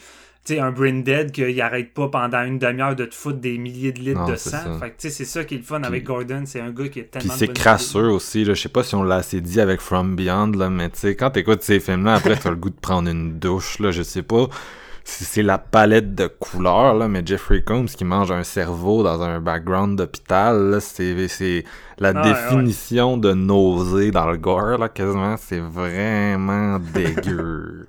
Et du bon dégueu. Fait que bref, JF, toi, est-ce que t'as aimé ça aussi, Stock? c'est euh, c'est là que notre euh, avis semblable euh, pour cet épisode va se quitter. Oh! non! Euh, Oh! Ouais, non, mais il fallait bien, il fallait bien que j'amène une Ah, tomate ça. verte au travers de ces fleurs-là. là. Euh, J'aime tellement pas tant Stock, man. La première Non. fois que je l'ai vu, vous étiez surprise, comme, hey, GF, il aime pas Stock. J'étais content de le revoir. J'étais là, je vais y redonner une deuxième chance à ce film-là, tu sais. Petit film vraiment pas gros de budget, vraiment bien. Tu sais, je me souvenais des, des effets gore puis du, de- de- de- des emplacements qui étaient bien définis, tout ça, ça ressemblait à du Gordon, ça, ça respire le Gordon, je suis d'accord avec vous là-dessus. Là où mon avis diffère et diffère de beaucoup, c'est par rapport à l'empathie que tu peux avoir à ces personnages-là. Qui risque que le film est mal écrit, honnêtement, ça a pas de bon sens. J'ai zéro moment où je relate à ces personnages-là. Je ne suis pas capable de m'identifier à aucun de ces personnages-là. Même le Même le hobo. Je veux dire, tu peux être malchanceux dans la vie. Tu peux-tu rencontrer autant d'enfoirés dans une même journée? En fait, sur une séquence de deux jours, autant que ça, je pense pas.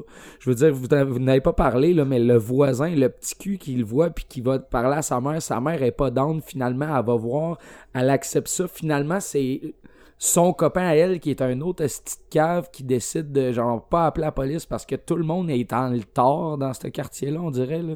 Il y a personne qui est comme OK, non, faut faire de quoi de, de logique, puis je vais partir. Je sais pas, dans, dans ma... Excuse, je, je, je, vais, je vais te laisser aller, mais juste dans le sens que... Tu sais, j'ai le, feel, j'ai le feeling que tout le monde a sa bonne raison de, de pas agir, puis c'est assez représentatif de la réalité à ce niveau-là. Je vais Ouais, te je laisser pense, répondre. je pense pas honnêtement que tu sais, tout, tout le monde euh, a raison d'agir autant de façon mauvaise que ça. Vous, vous parliez de, de celui qui, euh, qui refuse de, de le vou- vouloir comme son truc à cause qu'il a déjà rempli le formulaire puis il disait non faut que tu le dois encore puis je peux dire tu peux avoir l'air d'un cave comme ça mais tu peux tu rencontrer autant de personnes jouer gros contre lui tout le temps? Moi j'avais une petite retenue puis le- l'exemple parfait c'est notre personnage euh, principal là, euh, comment qu'elle s'appelle euh, Brandy. Brandy, qui est à l'hôpital, qui est qui s'occupe de- des patients là, euh, préposés, justement, une personne âgée qui a de l'air d'une vraiment une bonne fille et tout. Elle a un, un patient en particulier qui arrête pas de dire Hey, je veux celle-là, je veux celle-là, allez-vous-en toutes, c'est elle qui me traite, blablabla. Elle, elle va avoir une augmentation de poste, une promotion. Tout va bien.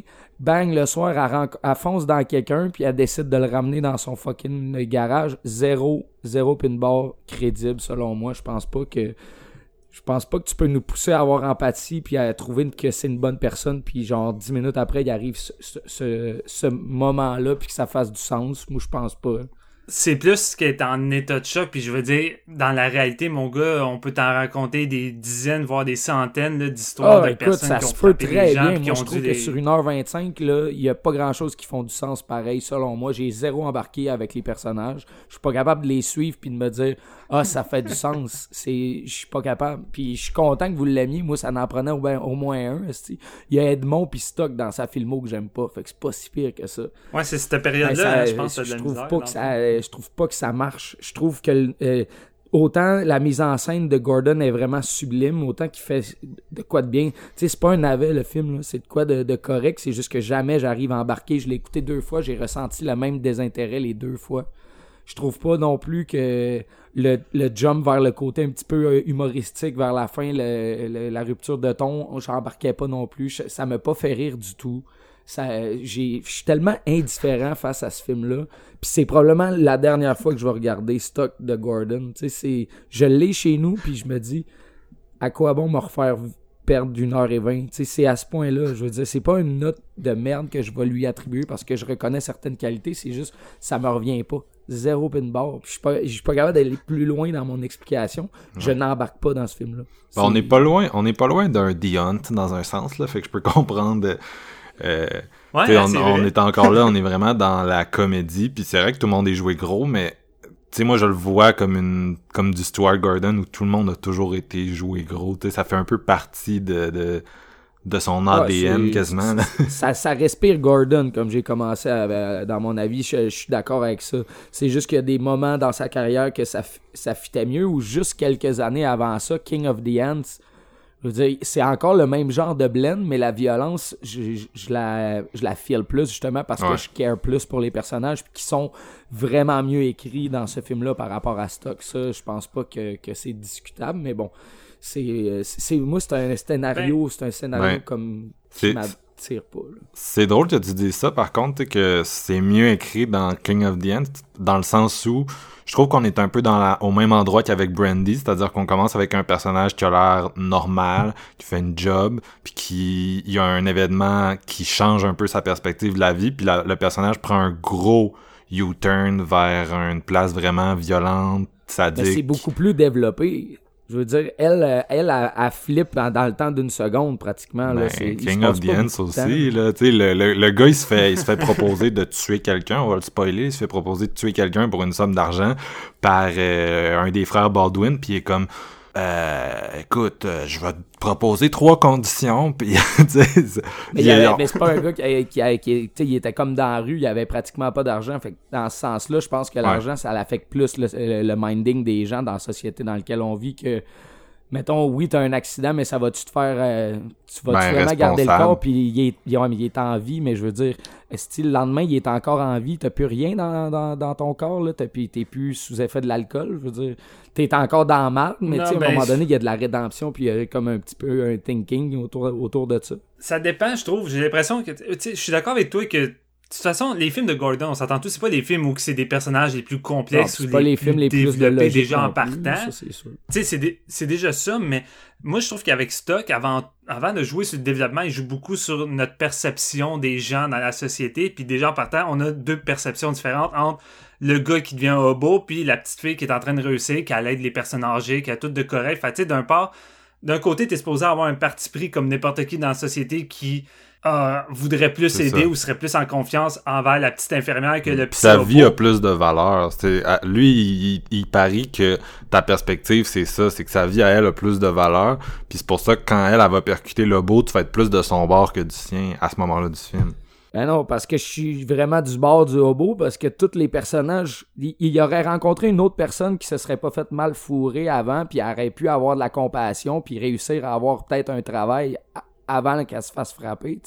C'est juste que là, c'est, tout est mis en place pour qu'il soit dans la malchance pure et dure. Mais c'est, c'est un peu le concept de- du film aussi. C'est juste que moi, à ce moment-là, je- crois pas au fait, suis comme la fille, quand elle décide de, de passer devant l'espèce de- d'inf- d'infirmerie, puis qu'elle décide de Ah non, euh, let's go, je m'en vais à la maison, je suis comme Sérieux, t'es rendu, genre, avec comment tu me présentais le personnage au début, va juste là, là ça, va- ça, va finir. Je sais pas, moi j'ai l'impression que Gordon veut vraiment briser le. De- comme l'a dit Marc, c'est crissement pas subtil, mais j'ai l'impression qu'il veut briser un peu le, stéréotype qu'il peut avoir aux États-Unis aussi de la perception des gens envers les sans-abri, que c'est juste des focales qui veulent pas travailler, qui se forcent pas, puis qui euh, font juste nuire à la société, puis qui apportent pas d'argent à la société, contrairement à la petite Brandy. Mais là, tu sais, il nous montre la perspective du gars, tu sais, qui a des fois, c'est juste ça, c'est de la malchance, puis tu te ramasses dans la rue du jour au lendemain, c'est- ce qui est une situation crissement pas le fun. Puis, je veux dire, pour autant, le gars mérite pas plus de mourir ou de disparaître, mais sont tout le temps Ouais. perçus comme des, même plus des humains dans notre société. Puis c'est pour ça que le chum de Brandy, tu sais, quand il se rend compte que c'est un robot qui l'a frappé, au, début il paniquait, mais après il est juste comme, ah, il On part à le rire, il est comme, t'en fais ouais, pas, ouais. c'est un nobody, personne ne le Puis- connaît, tu sais. Fait que j'ai j'ai l'impression qu'il joue tout le temps là-dessus pour faire en sorte qu'à un moment donné, la personne qui, à tes yeux, a de la valeur, finisse par descendre dans ton opinion pour que le hobo remonte. Puis, tu sais, même l'autre hobo qu'il rencontre dans, dans la rue qui va lui donner le petit panier, tu sais, à un moment donné, il se fait arrêter par la police, puis il voit là, son chum qui est dans le pare-brise, qui passe derrière, puis il essaie de le dire à la police, puis de... de de- d'aider, mais le gars, la police, encore une fois, c'est comme, ben oui, ben oui, il se retourne même pas, puis là, t'as le hobo qui est juste comme, ben là, vous êtes même pas retourné pour vérifier si je disais la vérité. Enfin, c'est vraiment juste la perception, puis un peu le, le cliché de, de, la perception des gens qui ont sur les, les sans-abri, le stéréotype de c'est juste des focales qui s'aident pas, puis qui font juste nuire à la population, puis qu'on regarde avec dégoût. Tu sais, comme je disais, c'est pas subtil, mais j'aime ça, tu sais, que Gordon s'attaque à ça, puis ça fait partie de ses principes en maintenant en, en perspective, parce que Gordon s'attaque tout le temps à des injustices, puis des trucs comme ça, ou des, des choses qu'on perçoit de façon tout beau, tout nouveau, mais que finalement ça cache euh, quelque chose de dégueulasse, comme Brandy, qui c'est tout beau, tout, euh, tout euh, merveilleux pour son avenir, mais au fond d'elle, là, ça fait juste ressortir ce qu'elle est réellement, puis c'est pour ça qu'elle a fait un genre de changement drastique dans tout ça. C'est pas juste une question qui était sous, euh, sous l'effet de la drogue ou ainsi de suite. Là. En tout cas, c'est la façon Moi, euh, ben, je suis pas tant d'accord avec Steven sur une chose. C'est quand tu disais tantôt que la caractérisation de personnage était pas super avec euh, Gordon. Je suis vraiment pas d'accord, surtout dans cette période-là. Là, ses derniers films, c'est c'est pas mal tout le temps de la solide caractérisation. Puis euh, euh, Edmond, entre autres, là, qui, qui est un gros film à ce niveau-là. Puis Stock, tu sais, c'est dans les subtilités que ça se passe, justement. Tu sais, moi, j'ai pas l'impression que le film fait tant un gros U-turn quand elle frappe quelqu'un, ben, dans la caractérisation de Brandy. Je trouve au contraire que il y a, y a tout le temps eu cet individualisme-là qui sommeillait en elle. Puis quand elle frappe le gars, elle se dit, elle se dit j'ai rien fait de mal. C'est ça son mindset, c'est j'ai rien fait de mal, fait que pourquoi est-ce que je devrais souffrir des conséquences? Puis de l'espèce de chaîne d'événements par la suite, j'y crois quand même, c'est-à-dire que elle se rend à l'hôpital, elle réalise que est sous influence, fait que si elle se fait pogner là à ce moment-là, ils vont y faire passer un test, ils vont voir qu'elle a pris de la drogue, elle va faire de la prison, mais elle considère qu'elle mérite pas ça, fait qu'elle rentre chez eux, mais une fois que t'es rentré chez eux, c'est pas mieux là, c'est un délit de fuite. Puis t'as as amené le gars blessé chez vous, tu vas te faire arrêter pour euh, Ouais, pour d'autres raisons euh, si t'appelles le lendemain. Fait que dans dans Ça tous les pire. cas, ça, ça va être pire. Puis la façon que son personnage évolue dans une espèce de folie. Puis souvent, quand elle va, elle va confronter le hobo, elle, il parle pas vraiment. Elle fait juste essayer de se justifier. Puis elle atteint un point vers la- le, le climax où il se confronte, où ses justifications, même elle, elle a pas l'air d'y croire. Puis elle a l'air dans une espèce d'état de transe qui est super bien joué, ou euh, qui est très théâtral encore là, où elle, elle fait juste répéter son espèce de mantra. Puis elle veut vraiment y croire. T'as vraiment l'impression qu'elle veut croire à l'espèce de rêve capitaliste de la valeur de sa vie puis du fait qu'elle a jamais rien fait de mal puis elle essaie vraiment de se convaincre tu sais. À la fin elle est en train de dire tu t'as rentré chez nous t'as tué mon chum mais t'as même pas puis tu elle veut mettre le feu puis euh, faire passer ça sur, sur le dos de de, de, de, de lui, là, en gros. Mais tu t'as même pas l'impression qu'elle y croit tant que ça elle-même ou qu'elle dit ça pour être sadique. T'as juste l'impression qu'elle essaie, genre, vraiment, là, de se convaincre comme de l'auto-hypnose, un peu. Puis je trouvais ça intéressant, cette espèce d'auto-hypnose-là dans laquelle on vit, on vit tout, puis qui nous ramène un peu à, l'effet dont on parlait, Brian De Palma, avec le robot qui traverse le windshield, puis qui pète l'écran, puis qui pète le miroir, la fenêtre, whatever, avec laquelle tu regardes avec un peu de contempt ou de mépris, là, les, les, les hobos pis les gens à l'extérieur du char, puis là, il est dans ton char, sais, puis en tout cas, c'est ça que j'aime. Ouais, une autre affaire qui m'énerve pour jumper de, du bon au mauvais. Euh, la, la, la scène justement où ce que le hobo dans la voiture qui est dans le dans le, le garage, il, il réussit à atteindre le Mm. téléphone de la fille parce que la fille a laissé son téléphone dans la voiture parce qu'elle est sortie vraiment en état de choc, comme vous dites, ça, ça, ça fait du sens. Le, hobo est capable de parler, il est capable de parler, mais ce qui va dire comment qu'il prend les il choisit les mots pour expliquer sa situation à l'officier de police, il a de l'air d'un attardé puis ça va faire en sorte que la police au bout du fil comprendra pas vraiment dans quelle situation qu'il est. Mais genre je comprends pas pourquoi. T'es encastré dans un windshield depuis 12 heures. Ah Tu ouais, pisses non, le je sang. sais.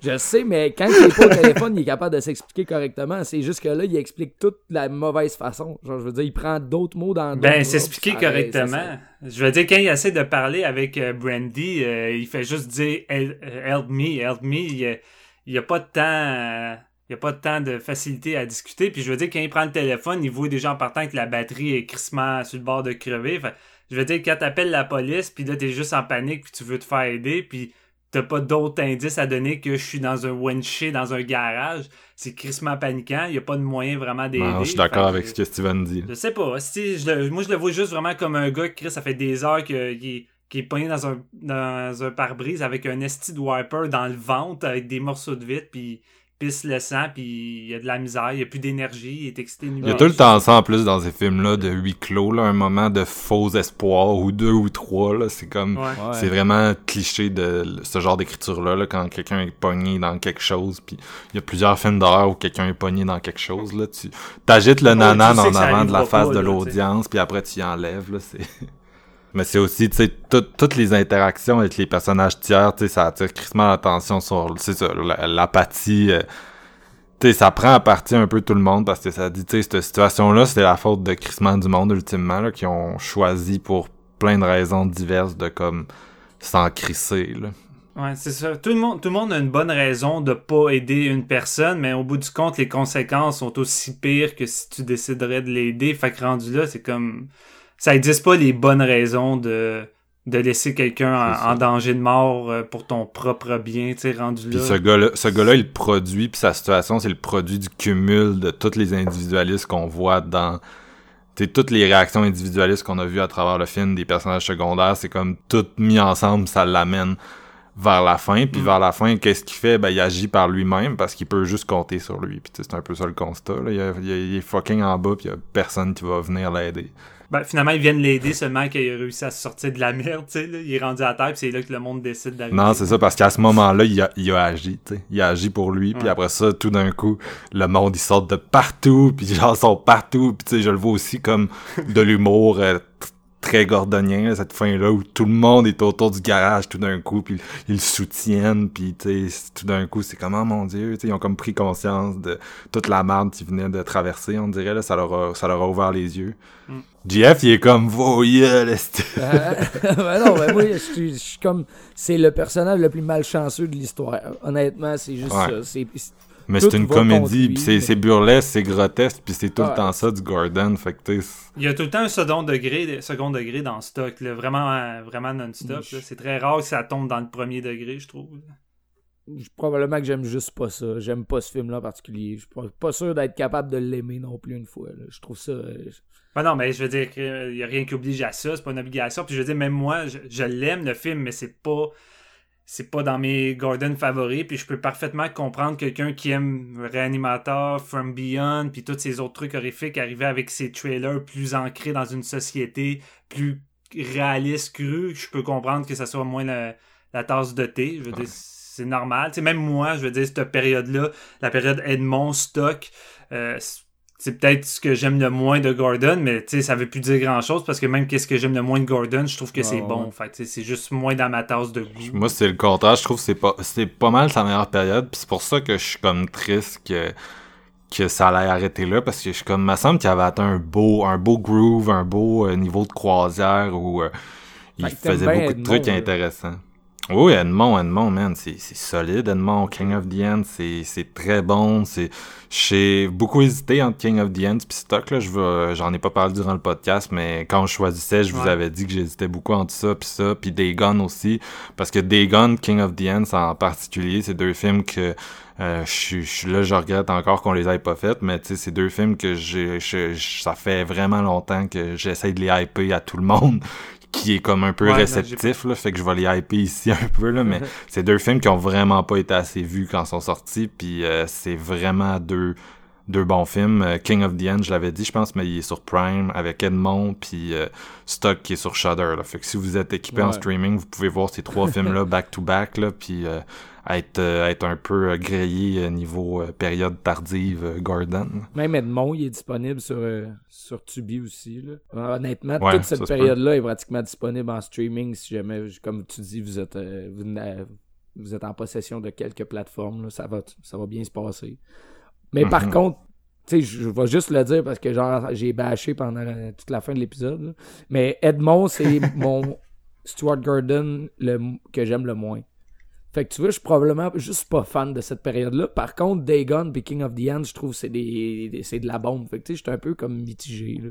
Je sais pas comment me sentir par rapport à cette période-là. Non, je, je comprends ça. Moi, c'est- je sais pas. Tu sais, j'ai le fait. C'est. Ben, tu sais, écoute, à un moment donné, c'est, moi, c'est pareil pour moi, mais c'est la période full moon. Tu sais, des films comme j'en parlais tantôt, mais Castle Freak, Dolls, que je suis moins. euh, je suis moins réceptif un peu, mais en même temps, là, je serais vraiment curieux de les revisiter avec mon œil actuel là, de gars qui vient de, de, de bouffer plein de Gordon, mais il, dans ces films-là, j'accroche un petit peu moins. Tu sais, je vois ce qu'il essaie de faire, mais on dirait que j'aime moins J'aime moins un peu le, le- le- la mise en scène, puis euh, il y a comme des moments qui, qui m'accrochent pas. Fait que, ouais, ça varie, ça varie, puis c'est pour ça, écoute, que un cinéaste a comme plein d'opportunités de, de faire plein de films, puis tu sais, il y a tout le temps sa voix dedans, mais les gens accrochent sur des trucs différents selon Ah, leur il vécu, c'est correct. c'est positif, exactement. C'est ça. Tu sais, On, on aime tous ce réalisateur-là pour différentes raisons, puis pour différents films à différents degrés, puis c'est correct.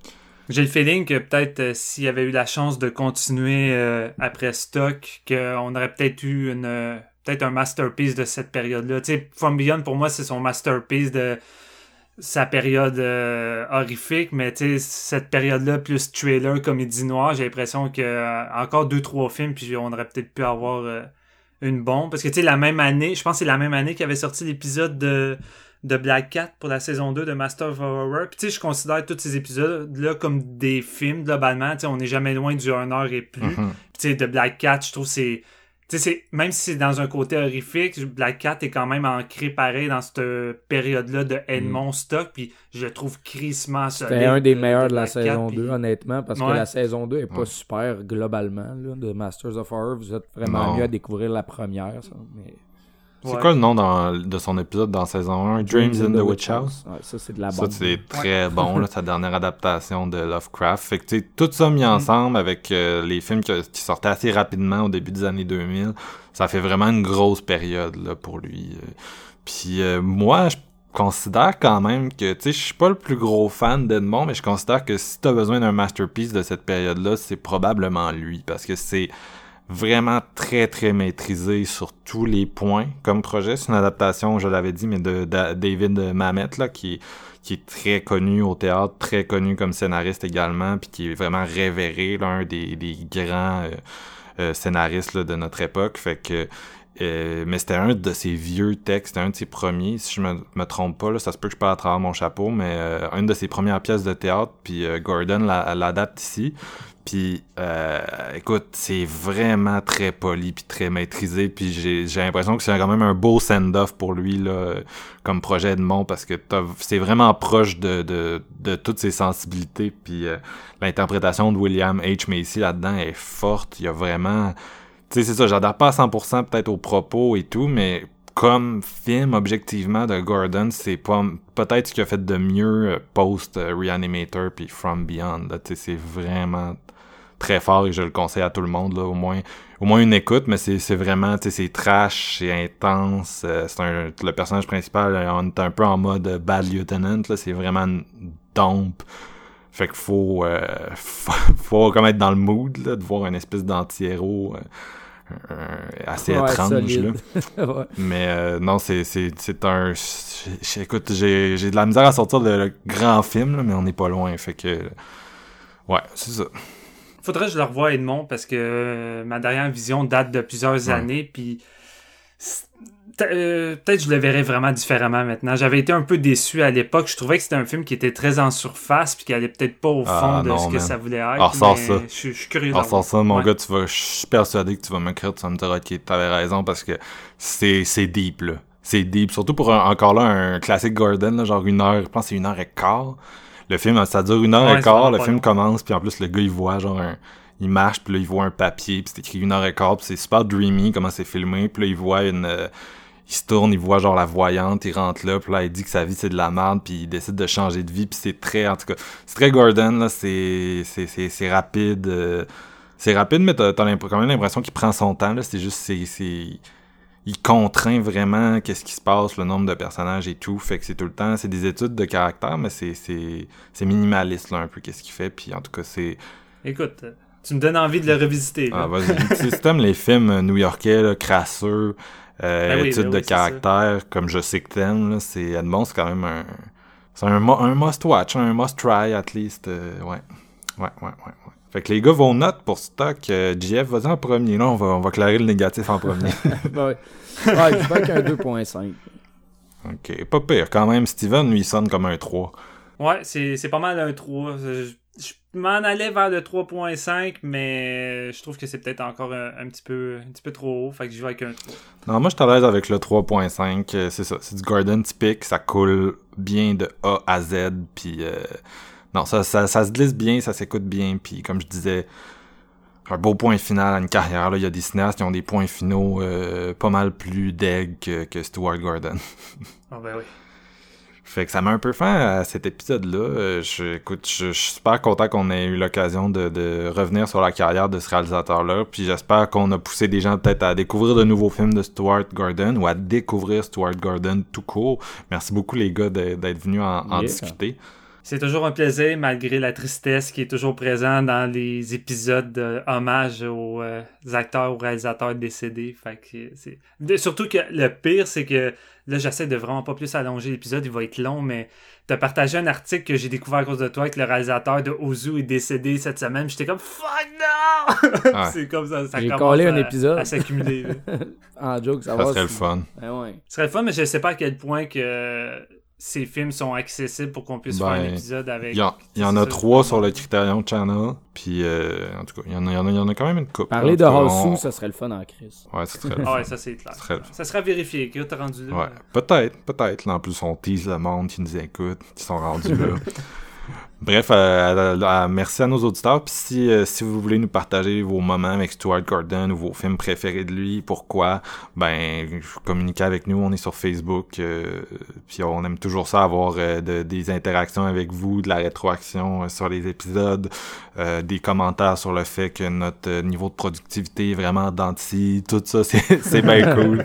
Merci de continuer à nous suivre tout le monde. Puis on se retrouve bientôt, peut-être sur un é- pour- peut-être pour un épisode sur le réalisateur peut-être pour euh, complètement autre chose. Euh, on est un peu en freestyle en ce moment, c'est les épisodes de quarantaine. Bref, merci et à bientôt.